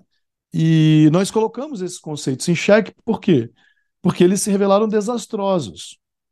É, quando a gente chega na Segunda Guerra e finalmente pode ser o planeta inteiro, é, a ideia de domínio técnico sobre a natureza já não tem mais cara de progresso de forma tão é, consensual. Né? Então, outros questionamentos entram em jogo. É, eu penso muito, quando eu discuto esse assunto, no problema da evolução. O conceito de evolução parece-me a grande novidade do Espiritismo. Né? A maior delas, eu diria. Porque para os gregos antigos, a alma não evolui do mesmo jeito que a gente vê proposto pelo livro dos Espíritos, né? É, a ética da antiguidade, por exemplo, mesmo a ética reencarnacionista da antiguidade, na maior parte dos casos, não admite que um escravo possa sair reencarnando por aí e virar um, um escravo ignorante, né? Um, um, um ser humano diante da sua comunidade material de vida subalterna e ignorante, que ele não, ele não consegue, porque ele quer, por meio do esforço, reencarnar e, e evoluir nesse sentido intelectual. Né? É, mas já havia na antiguidade grega, por exemplo, a ideia de que a alma pode melhorar. E o que, que significava a alma melhorar? Então, lá na República de Platão, melhorar era conseguir não fazer inimigos, por exemplo. É, então, como uma das, uma das condições para reencarnar no mito de Er que o Platão descreve no fim da República, era uma alma culpada conseguiu o perdão das suas vítimas. Se ela não conseguisse, ela voltava para o castigo. Aí ela tinha que esperar mais não sei quantos anos, aí depende, é mil, por exemplo, até pedir perdão de novo. Se, ela, se a vítima perdoou, ela pode finalmente reencarnar, entendeu? E sair da condição de sofrimento. A mim, parece que a melhor forma de entender a lição do evolucionismo, sem correr no erro de confundi-lo com progresso técnico, é analisá-lo a partir do problema do relacionamento com os outros, né? e da capacidade de conviver com os outros, que para mim, na forma como eu estruturei o livro, é a mola do próprio processo evolutivo, porque você não consegue evoluir ou melhorar sozinho. Né? Você melhora em comunidade, no relacionamento com os outros, é com os outros que você aprende, é convivendo com outras culturas, com outras comunidades, com a diversidade que você descobre coisas novas e por aí vai. Então, temos aí um trabalho árduo e difícil para fazer. E que tem que ser feito com mais franqueza, com mais honestidade. E me parece ser mais acobertado. A obra do André Luiz, por exemplo, ela, ela usa essa linguagem de um jeito muito radical e muito preconceituoso. Nós temos discutido muito sobre falar a respeito disso, né? Assim, eu tenho a impressão de que alguns bons críticos de que nós gostamos não leram tanto quanto a gente leu. Né? Mas será que eles se esqueceram da expressão que o, que o, que o André Luiz usa? Que o André Luiz, não, que o tal do, do ministro Clarencio, de nosso lar, usa no livro Entre a Terra e o Céu, da série A Vida no Mundo Espiritual, que ele chama os indígenas de macacos antropomorfos. Né? E olha a pergunta, olha a pergunta, Rodrigo, que, que o André Luiz faz. Escuta, vamos considerar que um, um, um cidadão aqui tenha matado alguém e o indígena tenha matado alguém, os dois são culpados do mesmo jeito? E aí o, o instrutor, o, o benfeitor, o, o ministro espiritual diz: não podemos nos esquecer da carga de conhecimentos e etc., que traz na mente o cidadão civilizado. Né? Ele, ele até cita a expressão europeu civilizado. Né? O, o indígena ainda está na condição de um verdadeiro macaco antropomorfo. E ele não tem o mesmo patrimônio, logo, ele não pode ser. É, o seu crime não pode ser compreendido do mesmo modo. Aí, aí você pensa, ah, então o europeu civilizado tem mais culpa. Ele diz, não, o europeu civilizado está melhor porque ele pode se redimir mais rápido, porque ele entende seu erro, enquanto o indígena está perdido por mais tempo. Esse raciocínio não é da metade do século XIX, não é da metade do século XV, não é da antiguidade grega. Esse raciocínio é de um dia desse. É, é de 1960 para cá. Nós fizemos uma pauta sobre esse livro, porque esse livro contém algumas é, algumas representações de conflitos espirituais muito interessantes de ser analisada, como hipótese. Mesmo que como hipótese, mesmo que você admita que é só uma fábula. Mas como hipótese, há conflitos éticos lá muito interessantes serem analisados entre, entre a Terra e o céu. Né? Várias perguntas que a gente sempre se fez ao longo da vida lá têm respostas interessantes, propostas interessantes. Mas quando chegamos nessa parte, fomos relendo, relendo, nós discutimos tanto, falei, gente, vamos largar isso de lado, não tem a menor condição. Porque nós pensamos no, no, no que para nós hoje é considerado uma espécie de perigo. Ou a gente não queria divulgar o livro, entendeu? Não queríamos divulgar porque não encontramos a forma certa de falar sobre isso. A forma certa de, de, de, de fazer a crítica, mas não dar a entender que a gente está promovendo a leitura do texto. Né? Então ficou para depois. Então a gente botou a pauta mais para frente e falou: olha, porque é, né, as pessoas leram os livros, os livros mais lidos, livro que. Gente, a gente está falando de livro que vendeu, sei lá, 500 mil cópias, 600 mil. Sabe o que é preciso fazer para vender 500 mil cópias? Né? Então, a série A Vida no Mundo Espiritual está repleta, repleta desses exemplos. Né? E, e faz ilações que o Kardec nunca pensou em fazer jamais pensou em fazer. Né? Então, assim, esse tipo de erro grosseiro, de, de, de sistema de preconceitos e etc., não se harmoniza com as premissas da doutrina. Se todos os espíritos são criados simples e ignorantes, têm as mesmas condições para evoluir, e o que faz com que eles evoluam é a medida em que eles conseguem é, encontrar liberdade para isso, e a liberdade está sempre né, no aprendizado da convivência, porque se você é muito violento e agressivo e etc., sua vida não anda. Né? Vai, a gente brincou outro dia no episódio, vai ter sempre uma Rússia ali na frente, né? Você, olha, eu vou fazendo o que eu quero, vou fazendo o que eu quero, daqui a pouco você chega no inverno onde você não vai mais fazer o que você quer, porque não vão deixar. Enfim, de onde você me tira classificar as, os castigos para crimes em razão do conhecimento técnico? Né? A pessoa que faz mal para o outro, se ela é erudita ou não, ela está motivada para fazer o mal pelo outro, isso é um problema sempre. Não importa a cultura dessa pessoa. Tá? Então, tá vendo como o raciocínio foi desviado? Como ele foi sendo né, trazido para o nosso tempo de uma forma completamente absurda? Então, uma das propostas dessa reflexão no meu livro é que as pessoas pensem sobre esse assunto hoje. Beleza. Assim, eu confesso que é a primeira vez que ouço alguém falar de, de ter as preocupações com o livro de André Luiz, que normalmente os professores, por exemplo, têm quando falam de Kampf, né? Como é que eu falo do livro sem divulgar o, o autor e a obra? Sim, Eu sim. fiquei até curioso de revi- revisitar Entre a Terra e o Céu. Eu li há muito tempo e definitivamente não li dez vezes. Eu acho que você é você é o leitor mais inveterado de, das obras mediúnicas brasileiras que eu conheço. Ah, não, tem gente pior do que eu fui. Muita É, gente pior do que eu já fui. Só engraçado essa questão desse livro que o Adolfo citou do André Luiz, que comigo no centro aconteceu uma coisa parecida quando tava, a gente está estudando a Gênese, né? E chega uma parte lá da origem do corpo humano, e o Kardec diz que algumas raças se assemelham a um macaco ainda. Aí eu fiquei, como é que eu vou explicar isso pros...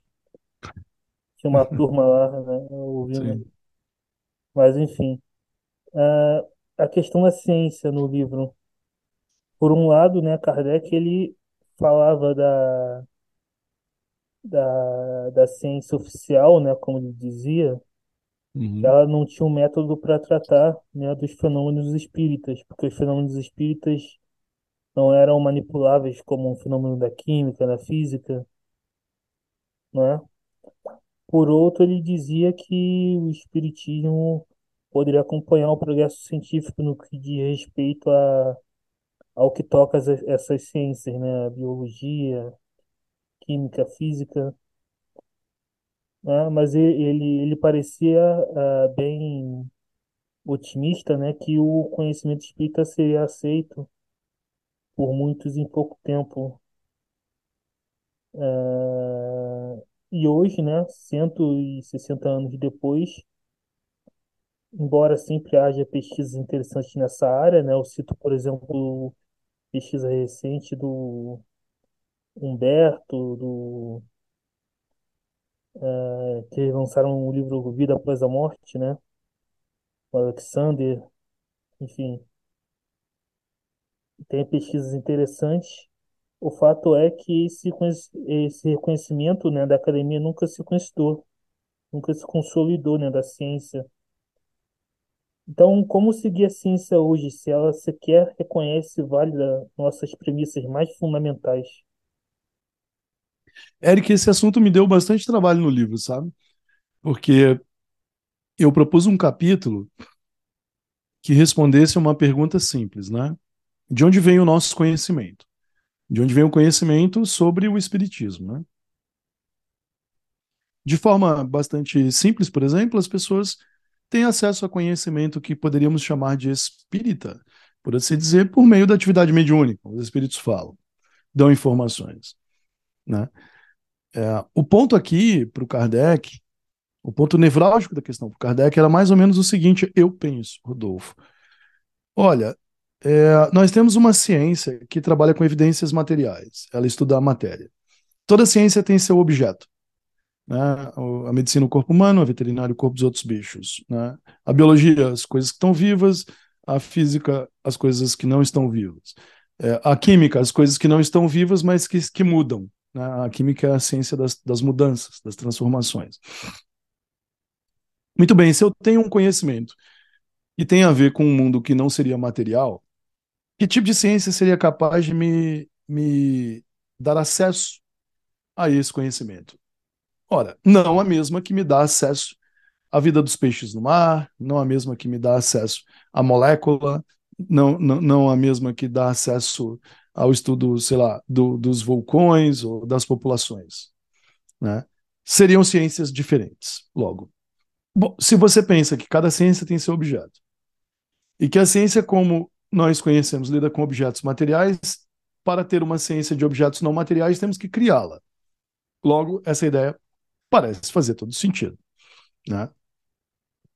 Claro que o Kardec, à medida que ele vai estruturando melhor a codificação e os anos vão passando e a relação com os fenômenos vai se aprofundando, e a gente percebe isso muito claramente acompanhando a revista Espírita, né?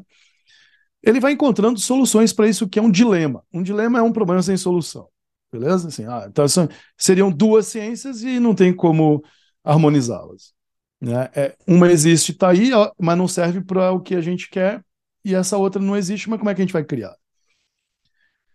E aí, algumas respostas, Eric, parecem, é, vão, vão, vão, se, vão se tornando respostas plausíveis, capazes de produzir uma harmonia. Olha, é, o que não é material se manifesta no material. Vamos fazer o seguinte: a gente vai fazer pesquisa com essas manifestações e do material para o imaterial a gente vai vendo se a gente consegue preencher é, o caminho, né? Como um trilho. A gente vai colocando os dormentes e vai chegando lá. Sabe, não é um problema muito diferente, por exemplo, com os estudos sobre a linguagem. Quando a gente está estudando, por exemplo, conhecimento, processo cognitivo e etc., a gente tem alguns problemas que são, são assim, até parecidos. Né? Qual é a relação entre linguagem e pensamento? Você falou, pô, mas como assim? Qual é a relação entre linguagem? É, como é que a nossa mente processa os símbolos e, e, e como é que a gente, por meio de uma letra ou uma palavra, emite significados. O significado tem a ver com o que eu penso ou com o modo como você recebe. É, o que é o pensamento? Esses não são problemas de metafísica, eles são problemas de ontologia e filosofia da linguagem. Então, o Wittgenstein, é provavelmente aí para muita gente, é o maior pensador do século XX, né? o maior pensador da filosofia no século XX. O Wittgenstein, Eric, ele termina uma das obras mais monumentais da história, o Tratactus Lógicos Filosóficos. Ele começa o livro com uma frase incrível. Né? O mundo é tudo o que é o caso. O mundo é tudo o que é o caso. Né? Ou seja, o mundo é aquilo que eu consigo experimentar por meio de significados que estão diante dos meus olhos, o caso. Né? Ele termina o livro, a pretensão dele era encontrar a raiz última que confere significado a tudo que poderia ser o, o, o caso e o mundo. Né? E ele diz lá: olha, eu me sinto ao fim da minha jornada, ele subindo atrás do significado último, eu me sinto como uma pessoa que, tendo chegado num lugar muito alto usando uma escada, chegou aqui em cima e agora tem que se livrar da escada, mas tem que se comunicar com quem ficou lá embaixo. Como é que eu vou me comunicar sem escada? Né? Então, a escada é a linguagem. Assim, só que se eu usar a escada, eu não vou conseguir trazer aquilo que está lá em cima para baixo sem, digamos assim, corromper a mensagem, né? Então, assim, a, última frase do livro, né? Sobre aquilo que não se pode falar, deve se calar. Né? Entendeu? Assim, pô, mas aí acabou a filosofia. Eu tinha um professor que de todo dia em sala de aula falava isso. Esse sujeito queria que a filosofia tivesse acabado. Ele ficou com inveja do Nietzsche e matou a filosofia de novo. Né? Um matou Deus, o outro matou a filosofia, aí ninguém merece, aí o trabalho acabou, não sei o quê. A ideia do Wittgenstein, no entanto, foi muito bem assimilada depois. Tem uma segunda fase do pensamento dele, claro, com a ideia de jogos de linguagem. Ele olha, essa busca pelo significado último é uma panaceia, a gente nunca vai chegar no último. Né? Então, assim, tem todo um questionamento à metafísica e etc. O Kardec passou por um processo semelhante. Né? Quando ele vai abraçando aos poucos a ciência como procedimento, veja, a ciência na época do Kardec não era igual a de hoje também, né? era bem diferente. Então não, não dá para botar muito peso nos ombros do Kardec. Né?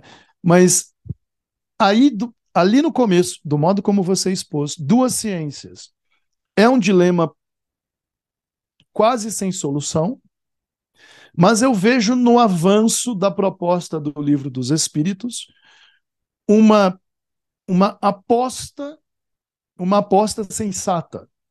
O Kardec diz o seguinte: olha, é, a gente tem que tomar muito cuidado para não se iludir, para não se deixar enganar, para não fazer afirmações muito fortes e categóricas que se transformem em dogmas que são leis da natureza e etc., e fechar as portas do conhecimento. Então vamos investigar, vamos usar a ciência oficial, né? E aos poucos nós seremos responsáveis por refinar esses procedimentos até um ponto que a gente consiga transformar em evidência aquilo que a gente consegue em evidência. É, reconhecida cientificamente aquilo que a gente é, enxerga ou testemunha nos experimentos ainda não cientificizados. É isso que o pessoal da Federal de Juiz de Fora tem feito. É isso que muita gente faz muito afora com outras formas de experimentos. É isso que as sociedades tradicionais vêm fazendo há muitos anos, mas a gente não reconhece porque eles não são ciência oficial, né? Então, assim, mas é, aos poucos, é, o, a, a, gente pode sim, eu penso, é, experimentar mudanças nisso.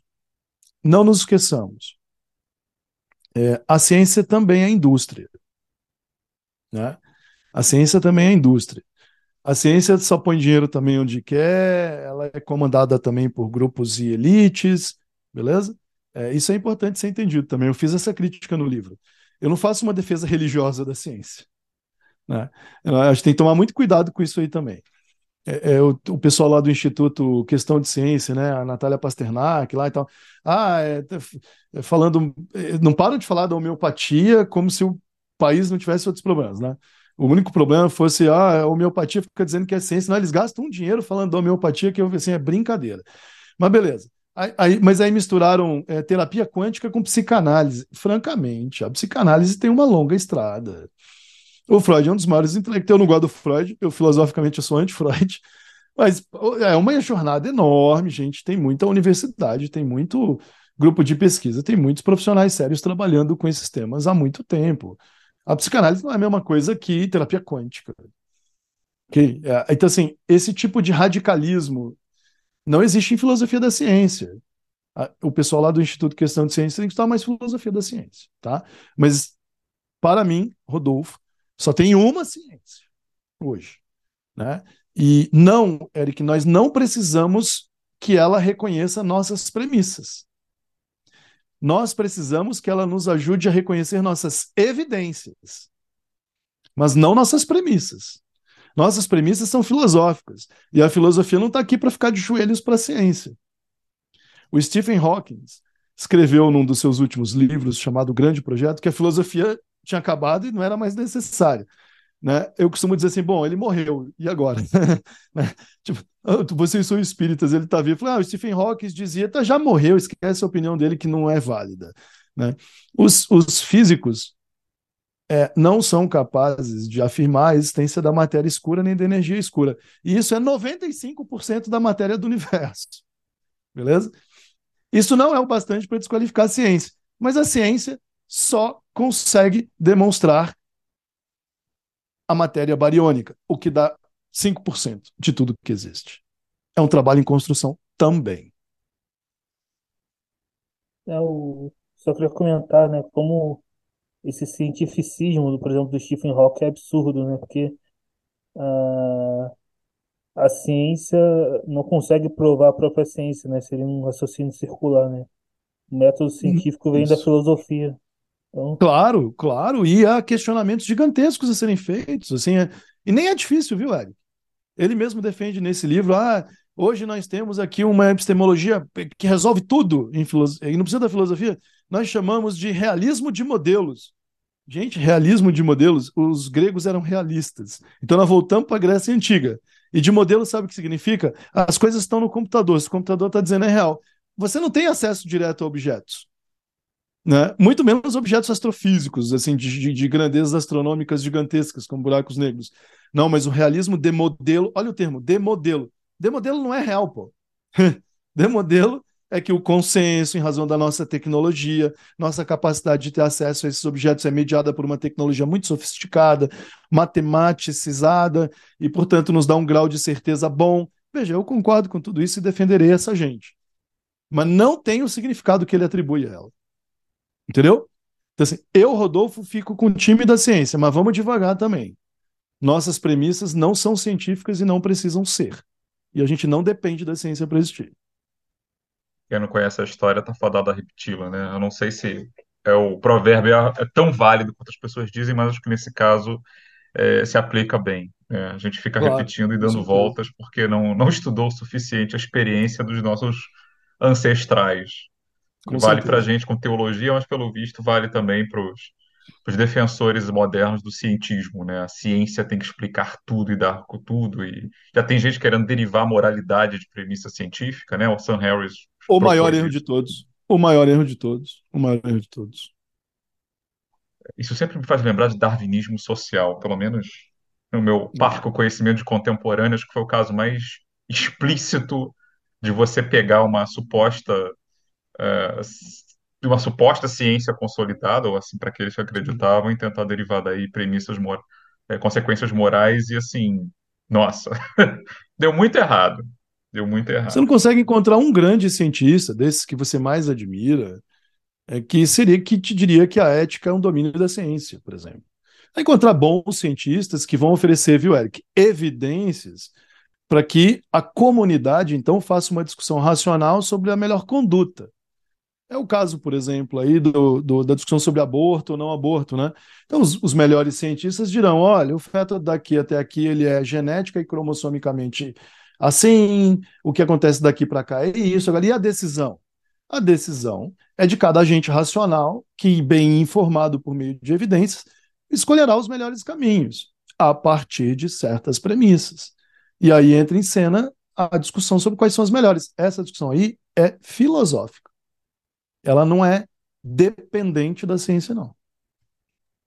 Bom, ainda pegando essas questões super simples e tranquilas que você trata no livro, né, nem um pouquinho complexas, alerta de ironia para quem é, não entendeu.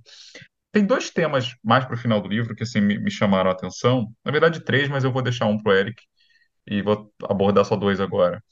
Você fala muito de amor, que é uma coisa que na linguagem espírita é muito comum, mas assim, amor, ele é usado às vezes, me parece, como uma espécie de significante vazio. Falo da literatura espírita no geral.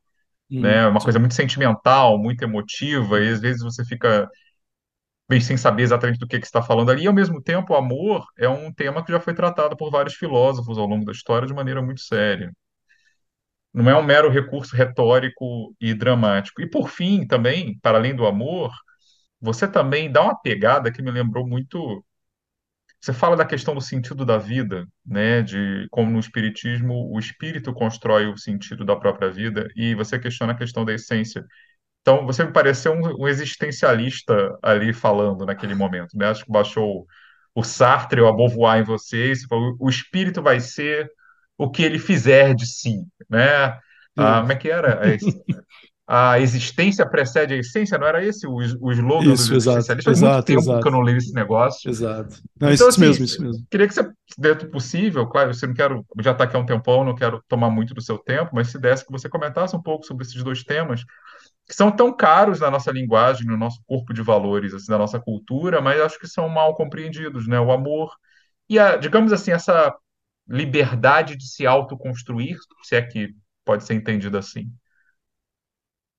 Rodrigo, eu fico surpreendido pelo, pelos questionamentos. Quando eu, vi, eu, eu li, achei que eu tinha lido errado quando você me mandou assim o nosso resumo de pauta.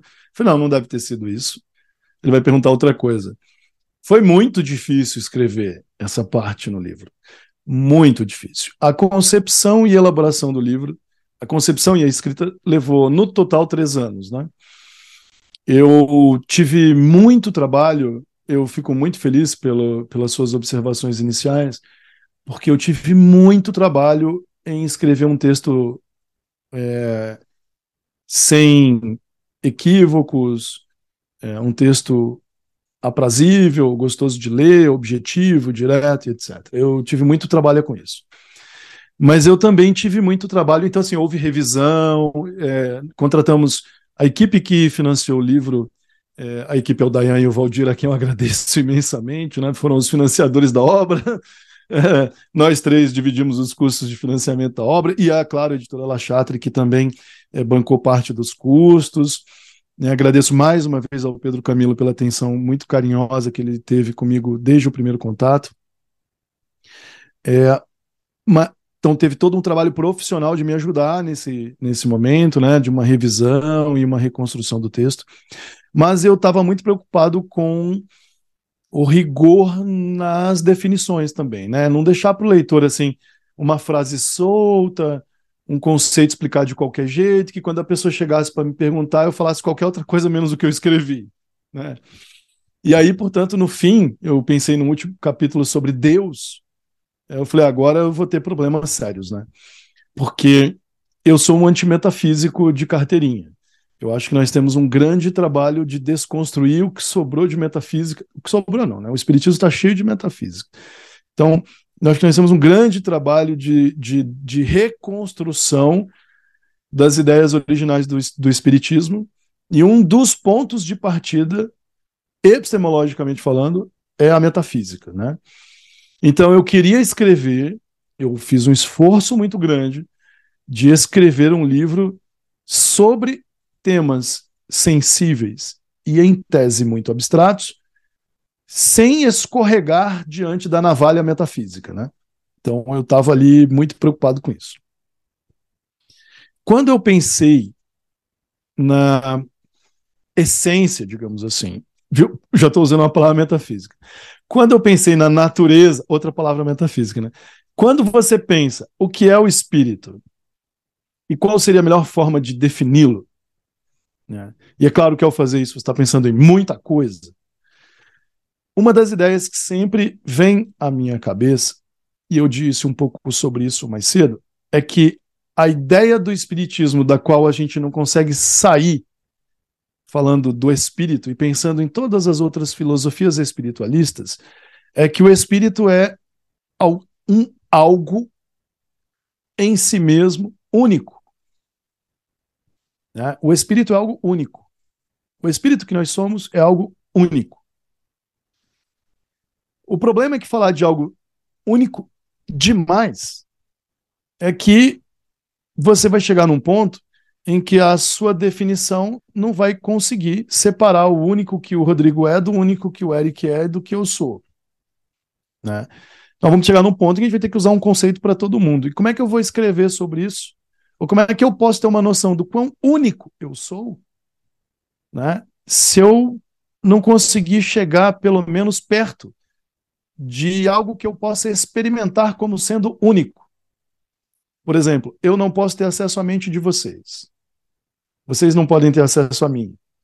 Experimentar a minha mente é algo que só eu posso fazer. A gente costuma brincar que na mediúnica a gente pode um pode ser dois. Ah, eu posso experimentar a mente do outro, né? Veja, eu posso experimentar um conjunto de sensações, eu posso ter uma proximidade, mas literalmente eu não posso é, experimentar a mente do outro como eu experimento a minha mesmo. Até porque o fenômeno mediúnico ele é um fenômeno ainda ainda material em vários aspectos ou em certos níveis e por aí vai. Cara, ele necessita. Ele é um fenômeno que pertence à natureza do que nós somos neste mundo encarnado, né? Então, de que forma eu poderia representar ou eu poderia falar sobre esse essa unicidade ou singularidade o que na nossa experiência, o que próximo de nós é mais único? Ter ideias, é, torcer para time ruim, né, é, reencarnar no, numa cultura X ou Y. É, dá para pensar em, em várias coisas que nos aproximam. Mas mesmo na filosofia hoje, a busca pela capacidade de definir algo assim tão, tão único tem, é, tem ido parar na discussão sobre o, os afetos. Né, sobre os afetos. E a mim pareceu que a melhor forma de começar esse trabalho foi pegando a palavra amor e, e me esforçando para colocar o leitor na condição de pensar: olha, digamos que você seja de fato um espírito imortal e que reencarnou milhares de vezes. Né?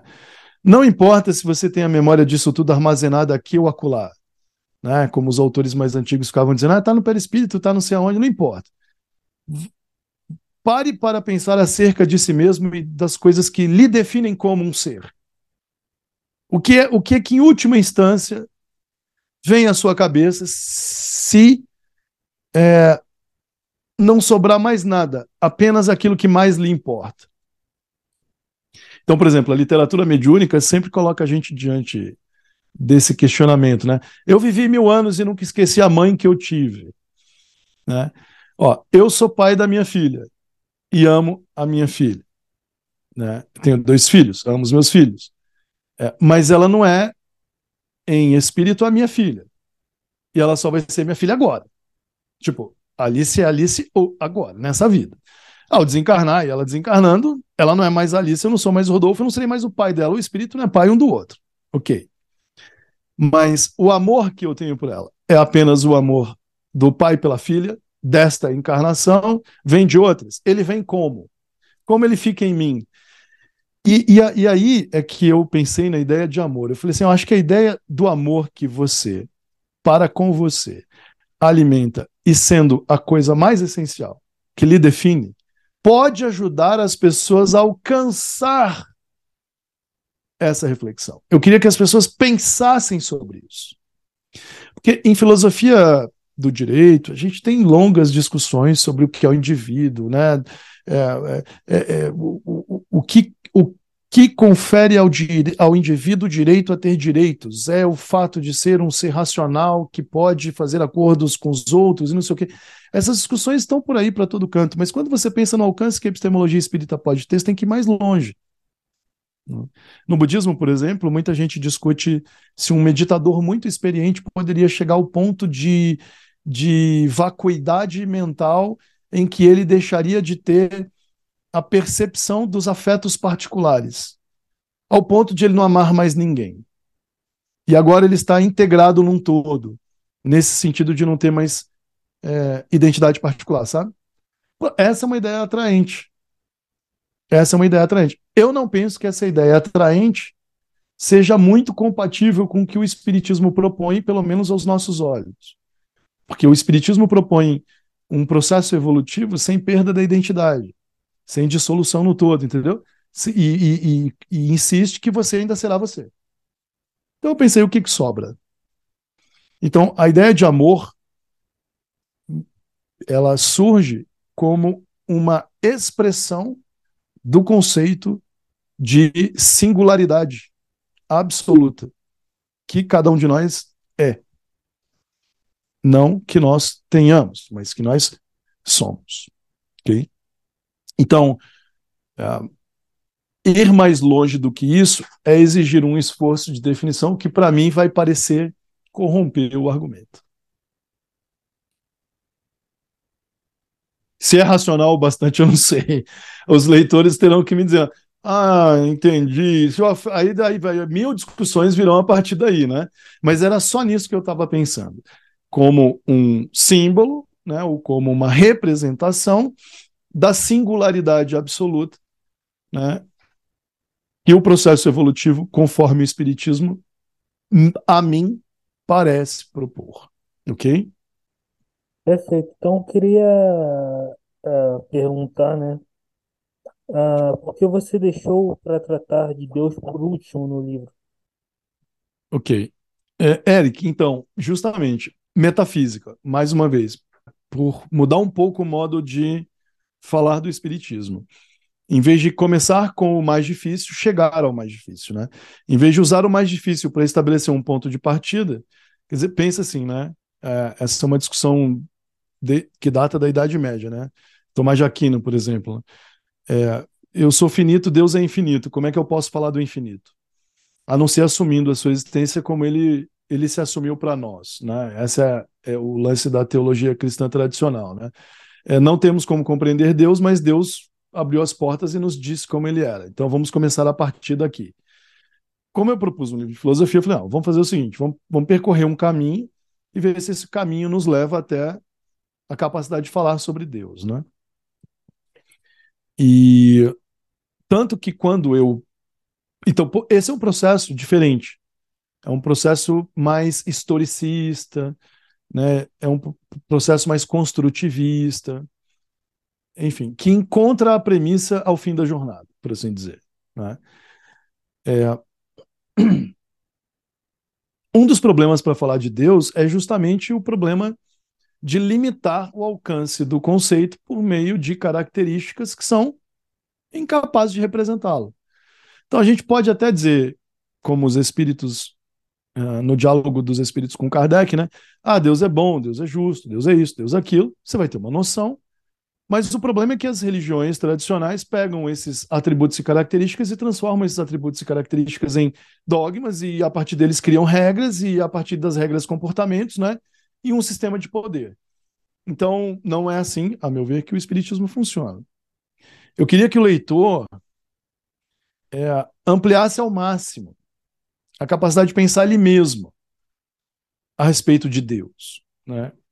E aí, uma visão não metafísica do que seria essa reflexão sobre a divindade pede que você é, tome mais cuidado do que comumente tomaria ao fazer uma lista de atributos ou valores, né?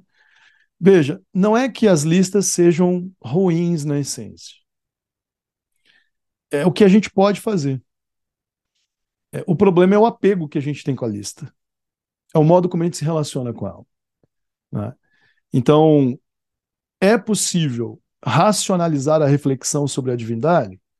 É possível. Porque a premissa para racionalizar é não tomar a sua reflexão como absoluta. Então você pode fazer uma proposta, estabelecer alguns parâmetros de discussão e ver onde vai dar. Isso é racional. Ah, mas aí, muita gente diz assim, Eric, mas fazer isso fragiliza o entendimento. Nossa, nossa religião é muito fraca. Porque, assim, para a religião X, Deus é não sei o quê. Para a religião Y, Deus é não sei o que lá. E para a gente, Deus é um pouco de tudo e mais ou menos isso, mais ou menos aquilo. Portanto, nossa concepção é fraca. Né? Eu, eu, tem, tem muita gente que sente falta disso. Veja, se você sente falta emocionalmente disso, você, tenho certeza, pode encontrar bastante disso em outros lugares. Mas se você está oferecendo isso por meio do Espiritismo, provavelmente você está corrompendo o ensino do Espiritismo. Porque os Espíritos não, não nos autorizaram a sair por aí dizendo que Deus é XYZ. E que se não for assim, não pode ser. Ah, eles não nos autorizaram a fazer isso. Como eu disse mais cedo, é, causa primária de todas as coisas, né? Causa sem causa, é uma lição aristotélica. Né? Causa inteligente, o que é inteligência? Olha, dá para a gente ir de Platão a Plotino, né, o que vai cobrir aí uns 600 anos de história, em que essa palavra aí ó, foi alvo de todo tipo de reflexão e questionamento. E de Plotino em diante continuou sendo. Né? Esses, esses termos que variaram tanto da cultura grega para a cultura romana, né?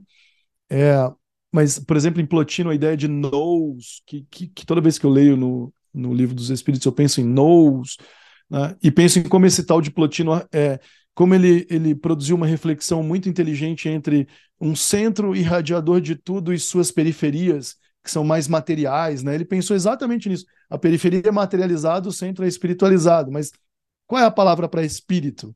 Ou espírito puro, né? É inteligência, é, entendeu? É, é, assim, não, essas palavras não existiam. Então, imagina o livro dos espíritos, né? século XIX, essa enorme tradição, como é que eu vou responder o que é Deus sem escrever um, um, um livro sozinho para essa resposta? Então os espíritos foram lá e falaram, gente, tá aqui, ó, tenho aqui alguns parâmetros para vocês. Façam o favor de não estragar a reflexão limitando ela. Limitando ela conforme o gosto pessoal. Né? Conforme é, é, o sistema cultural de crença de vocês. Eu acho que é isso que a gente está fazendo. Eu acho que é limitando a lição. Então, o que eu propus na, no livro foi que os leitores e as leitoras é, pudessem refletir sobre essa relação entre preciso de uma ideia, mas tenho que tomar cuidado para não limitá-la demais, né? É um jogo linguístico, e se abrissem um pouco mais para a reflexão filosófica que elas mesmas têm que fazer. Aí eu não vou entregar o ouro, da, do, do, não vou dizer ali o que foi que eu coloquei como solução. Eu, eu me distanciei um pouco do livro para deixar o bicho amadurecer sem mim por um tempo, né? É, vira e mexe eu me pego, viu, Rodrigo? É, outro dia eu estava lá indo dormir, no, abri o Kindle e sem querer no outro dia voltei e li umas três páginas. Nossa, eu estou lendo meu livro de novo, sabe? Aí fechei. Eu sempre fui alguém que odiou o que escreveu. Eu nunca gostei de ler o que eu escrevi só mudou com a minha tese, né? Então eu tive sérios problemas com isso, até chegar nesse ponto em que eu abri o meu próprio livro, comecei a ler e gostei. Né? Tipo, aquelas, eu fiz algumas brincadeiras lá com é, com extraterrestres. Olha aí, olha aí a profecia, ó, tá acontecendo, né? Apareceu ontem no o Twitter, ontem estava explodindo por causa de, de extraterrestres. Aquela brincadeira que eu fiz sobre Star Trek, né? Sobre vida em outros planetas. Então, é, eu adorei, eu sempre adoro voltar ali e ler a, a, brincadeira. No fim do livro, falando sobre Deus, eu tive que ir bem devagar e deixar o, o leitor e a leitora entregues a si mesmos ao fim. Prometo, em outros momentos, é, assim como eu tive a oportunidade de falar aqui com vocês, contar um pouco mais da história filosófica dos conceitos que estão nas primeiras perguntas do livro dos Espíritos. Acho que esse é um trabalho que tem que ser feito. Daí indico para os ouvintes do Horizonte que deem uma olhada na nossa série de filosofia lá do, do Cast dos Espíritos, né? Porque nos episódios da série de filosofia, são oito até agora, falando sobre o conceito de alma, é, eu falo um pouquinho também sobre divindade, mas agora eu vou lançar dois episódios sobre o neoplatonismo, sobre Plotino, e vou falar então sobre o conceito de nous e etc. Esse é o intelectual que a gente tem que conhecer no Espiritismo. Tem que ser lido. Tá vendo, Eric? A gente não lê filosofia no Espiritismo. Quantas vezes alguém leu num centro para estudo é, o Sócrates na Apologia? Quantas vezes? A Paixão de Cristo é uma história ética fantástica, certo? Provavelmente nada daquilo aconteceu daquele jeito. Nada. Pilatos não falou com Jesus, não teve no julgamento. Provavelmente, historicamente falando, não há é, é, validação científica daqueles fatos narrados ali como história. Né? Porém, a apologia de Sócrates é um julgamento, cujos documentos são tranquilos, não há questionamento de que o sujeito tenha sido julgado ali. Algumas dúvidas, Sócrates existiam, mas há mais de um relato, né? há várias testemunhas. Então, assim, a apologia de Sócrates é sobre um indivíduo que está ensinando as pessoas a contestarem crenças dogmáticas né, e a refletir sobre a vida e a morte. E as principais argumentações de Sócrates diante dos juízes têm a ver com. Então, eu tenho um sujeito que fala comigo, rapaz, é que ele me dá umas opiniões de vez em quando, mas ele só aparece quando coisa ruim está para acontecer. Não apareceu hoje. Aí a filosofia católica, durante mil anos, né, não, não é espírito coisa nenhuma, ele falava com a própria consciência. Né? Chega a ser ridículo. A crença dos caras era essa. A crença deles, a crença histórica era essa. Né? Dos órficos, é, do, dos dionisíacos, do templo de Eleusis, dos pitagóricos. Né? São muitos credos uh, de intercâmbio entre consciências desencarnadas e consciências encarnadas. Né? E o Sócrates está diante de um tribunal com 500 juízes falando disso. Né? Como é que vocês vão encarar aí a morte a hora que essa gracinha terminar? Vocês estão sendo injustos, beleza, não tem problema. Eu não estou com medo porque eu sou um justo, então quem eu vou encontrar depois da morte? Né? Agora vocês é que deviam se preocupar com o que está acontecendo com vocês. Né? Toda a estrutura de argumentação dele, Eric, é, é, eu, quando eu leio o livro dos Espíritos, fico pensando, é nisso que eles estavam pensando. Nisso que eles estavam pensando. E para as primeiras perguntas do livro dos Espíritos, se você ler Plotino e um pouco do que aconteceu em volta antes, né, com, os, com alguns dos seus. É, um pouco antes e um pouco depois, claro, com Próclo e outros pensadores, esses dois episódios vão falar disso. Toda a linguagem do livro dos Espíritos que fala sobre espírito e inteligência de Deus está lá, nesses autores. A gente nunca nem ouviu falar no centro, sabe? Nunca leu um textinho, lê ali uma página, lê uma página uma. Ó, pega a República de Platão, vai lá no fim. O mito de Er é um texto de, sei lá, quatro páginas, cinco. E é sobre o quê? É sobre a visita ao mundo espiritual. É sobre a visita ao mundo espiritual. E como é que termina? Termina com a escolha da próxima vida. Então, de filosofia. Uma das dez maiores obras da história, a República de Platão. E termina como? Escolhendo a próxima encarnação. Quantas a gente leu isso em Centro Espírita? Quantas vezes? Aí os católicos foram lá e tiveram o trabalho, né, desde Santo Agostinho, de destruir, destruir, a, é, é, ou fazer desaparecer ao máximo o fato de que essa gente acreditava que se relacionava com gente fora do corpo físico. Como no Fédon seguramente um dos dez livros mais importantes da história da filosofia. Estou cheio de listas aqui agora. Agora quem está fazendo lista sou eu, né? Mas o Fédon, sem, Fédon foi, sem dúvida, um dos livros mais influentes da história da filosofia. E o Sócrates faz o que lá? Descreve o mundo espiritual. Né? Alguém já pegou para bater assim? Pega Nosso Lar, é, a revista Espírita, as entrevistas do Kardec e o Fédon. Esse é um trabalho de filosofia, história e espiritismo nas suas ideias mais tradicionais porque essa foi a inspiração do Kardec. Essa foi a grande pegada dos espíritos. Foi, mas não, assim, mas deu conta de tudo? Não deu. A linguagem religiosa católica está muito pesada ainda. Os caras, é, o substantivo que o sujeito usa na cultura é aquele, como é que ele usa o outro? Então, por que, que a gente não está fazendo esse trabalho? Né? Nesse sentido, terminando, é, acho que vocês me perguntaram, né? É, a filosofia oferece uma compreensão racional do amor e o espiritismo pode nos ajudar a entender um pouco mais sobre Deus, o amor e esses questionamentos que são tão é, é, ricos? Claro que pode.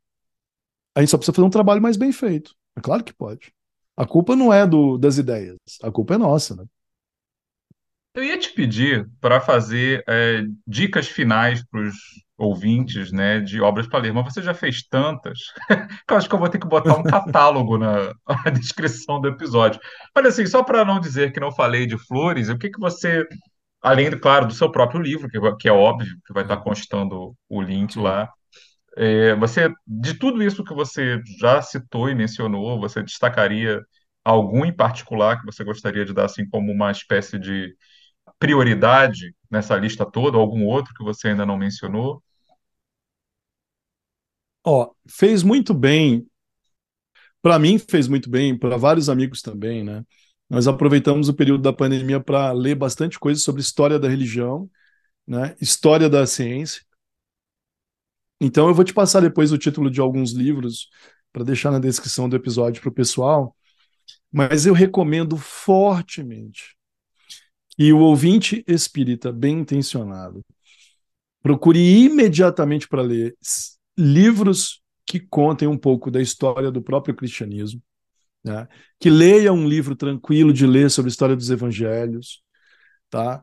É que leia um livro sobre de história sobre Jesus, sobre os evangelhos e um livro bom de história das ciências. Tem muito livro bom gostoso de ler.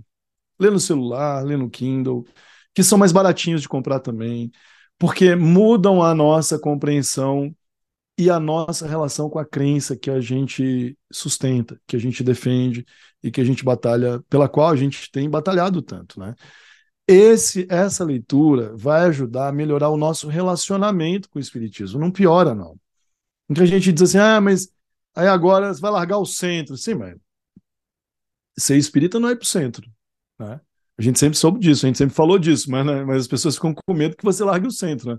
Não, você vai largar o centro do seu tio, da sua tia, porque é, você não estão mais batendo ali as ideias, mas isso aí é um, isso aí todo dia. Né? Todo dia. Isso aí você, você tinha que ir para 10 ou talvez não, não importa, talvez para nenhum. O que importa é como você pensa. Né? Então eu, eu posso indicar ali alguns livros bem simples, bem tranquilos de ler, bem gostosos de ler. É, muita gente critica o Bart Ehrman, né? Porque os teólogos, os teólogos evangélicos estão com raiva do Bart Ehrman, porque como, ai, no Brasil é, acabaram de descobrir esse sujeito, ele está tirando gente da igreja, né? Tem que ler o Bart Ehrman, é um grande professor. Os livros são mais baratos, são bem traduzidos. Tem que o Reza Aslam, né? O Zelota, tem que ler o Reza Aslam. Tem que ler, é professor da Universidade de Berkeley, tem que ler, lógico, tem que ler. É um livro barato, fácil de encontrar, né? Um livro sobre Jesus histórico, quer, quer ler algo sobre a Bíblia hebraica, para não ficar acreditando no Haroldo Dutra, né? para não.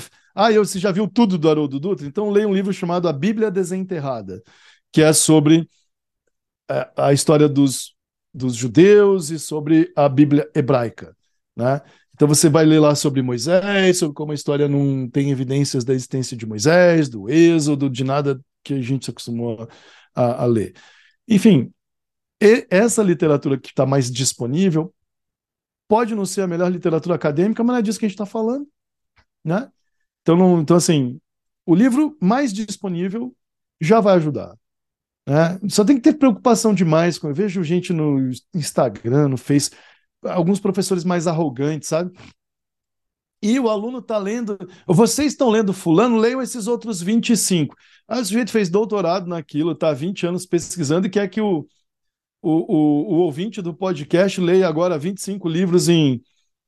Não, não precisa. Para que, que nós estamos aqui, Rodrigo? Para escrever, para ler 200 livros, né? E depois escrever um bom livro que todo mundo possa ler. Né? Não é para mandar a pessoa bem intencionada e fazer faculdade. Não é disso que a gente está falando. Né? Não, não, não é para ir fazer faculdade, não, pelo amor de Deus. A gente está na era da comunicação digital, né, Eric? Tem um podcast, tem o YouTube só escolher um pouquinho melhor, tá? Só, só não ficar roçando clinge, Haroldo Dudu, ninguém merece, né? Mas aí depois eu passo uma, alguns livros bacanas para o pessoal é, ler e... Olha, gente, é um, é um, é um exercício fundamental, tá bom? Um exercício fundamental e fico feliz por todo mundo que se dedicou a ler algumas páginas, que seja do livro que eu publiquei, e em breve a gente vai fazer um, um, novo crossover do lado de lá, viu, Rodrigo? Obrigado pela, pelo convite, obrigado, Eric, pela paciência de vocês. A gente que agradece, Rodolfo, por você ter aqui é, ajudado a, a, elevar um pouco o nível. Você presum, soar presunçoso agora, mas é, é esse tipo de conversa assim aberta e, e digamos assim que toca em vários assuntos, né? Eu acho que é o que o nosso debate público espírita está precisando, né? Como você disse lá no, no começo, né? Nossos colegas das igrejas mais tradicionais, eles têm uma tradição, pode- podemos dizer o que quisermos deles, mas assim, eles têm uma tradição intelectual considerável, né? De onde Sem beber, dúvida, e, isso dúvida. qualifica muito o que eles são capazes de fazer no mundo, e eu acho que a gente precisa descer do pedestal e, e ir construindo a nossa também, né? Eu, eu sempre pensei nisso, ah, não pode ter faculdade universidade espírita. Eu sempre fui a favor dessa opinião. Qual universidade grande nos Estados Unidos não, não é, é de origem religiosa? Praticamente todas as grandes universidades são. Elas têm capelas gigantescas. Olha a Inglaterra. Oxford e Cambridge são praticamente duas igrejas. Oxford é franciscana. Né? É uma universidade criada em homenagem ao Francisco de Assis. Né? E, e, foi berço do Guilherme de Ockham, um dos primeiros grandes filósofos da ciência, né? que criou a navalha de Ockham, lá, o princípio da simplicidade, de uma universidade que era eclesiástica na prática. De lá veio John Wycliffe, foi onde o Jean Rus foi estudar para depois levar a reforma protestante para a República Tcheca, né, para Boêmia. Okay? Então, assim, é muita gente boa. É, é, o lugar, Cambridge é o lugar do, do Newton e foi onde o Wittgenstein trabalhou para revolucionar a filosofia no século XX, depois do Tratactus, né? quando ele fugiu da, da perseguição nazista. Então, veja, é, o espírita divulgando que é mais lê mais estuda mais que os outros, no fundo, está defendendo a, a ferro e fogo sua ignorância dogmática. Nós estamos presos num termo, é, nós estamos presos num terrível sono dogmático, pesadíssimo, à base de remédios é, não prescritos por autoridade médica confiável. E isso é problematicíssimo. Eu vou recomendar também a leitura do sujeito que eu detestava, né? Richard Dawkins. Leiam lá Um Delírio de Deus. Acho que tem uma nova tradução. E aí tem um casal de professores protestantes, Rodrigo, o McGrath, que escreveu O Delírio de Dawkins. Tá vendo? Cadê esse exercício, né? Não tinha que ler. Ah, ah, o, Dawkins escreveu um livro falando sobre o delírio de acreditar em Deus, e aí dois grandes professores teólogos escreveram os erros epistemológicos do Dawkins no livro esse diálogo de que nós estamos precisando mais dentro do Espiritismo. Bom, valeu então, Rodolfo. Mais uma vez, muitíssimo obrigado pelo, pelo bate-papo. E nós estivemos aqui hoje com Rodolfo Jacarandá, professor da Universidade Federal de Rondônia e autor de Vida, Morte, Vida, uma introdução à filosofia do Espiritismo. E também não vamos esquecer, last but not least, né, é membro fundador do Cast dos Espíritos, né, nossos, nosso podcast irmão, eu considero assim, claro. né, embora a gente seja um pouquinho mais velho, mas eu considero vocês assim, membros da família, na luta aí para tentar fazer, é, ajudar o Espiritismo a se tornar um pouquinho mais, mais crítico, né, aqui no Brasil.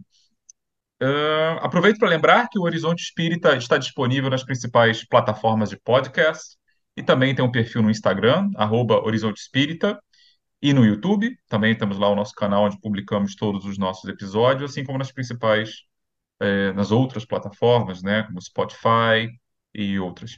Uh, nosso e-mail de contato é horizontespírita2@gmail.com. Estamos ali abertos a críticas, sugestões e o que mais vocês quiserem nos dizer. A todos vocês, um muito obrigado e até a próxima.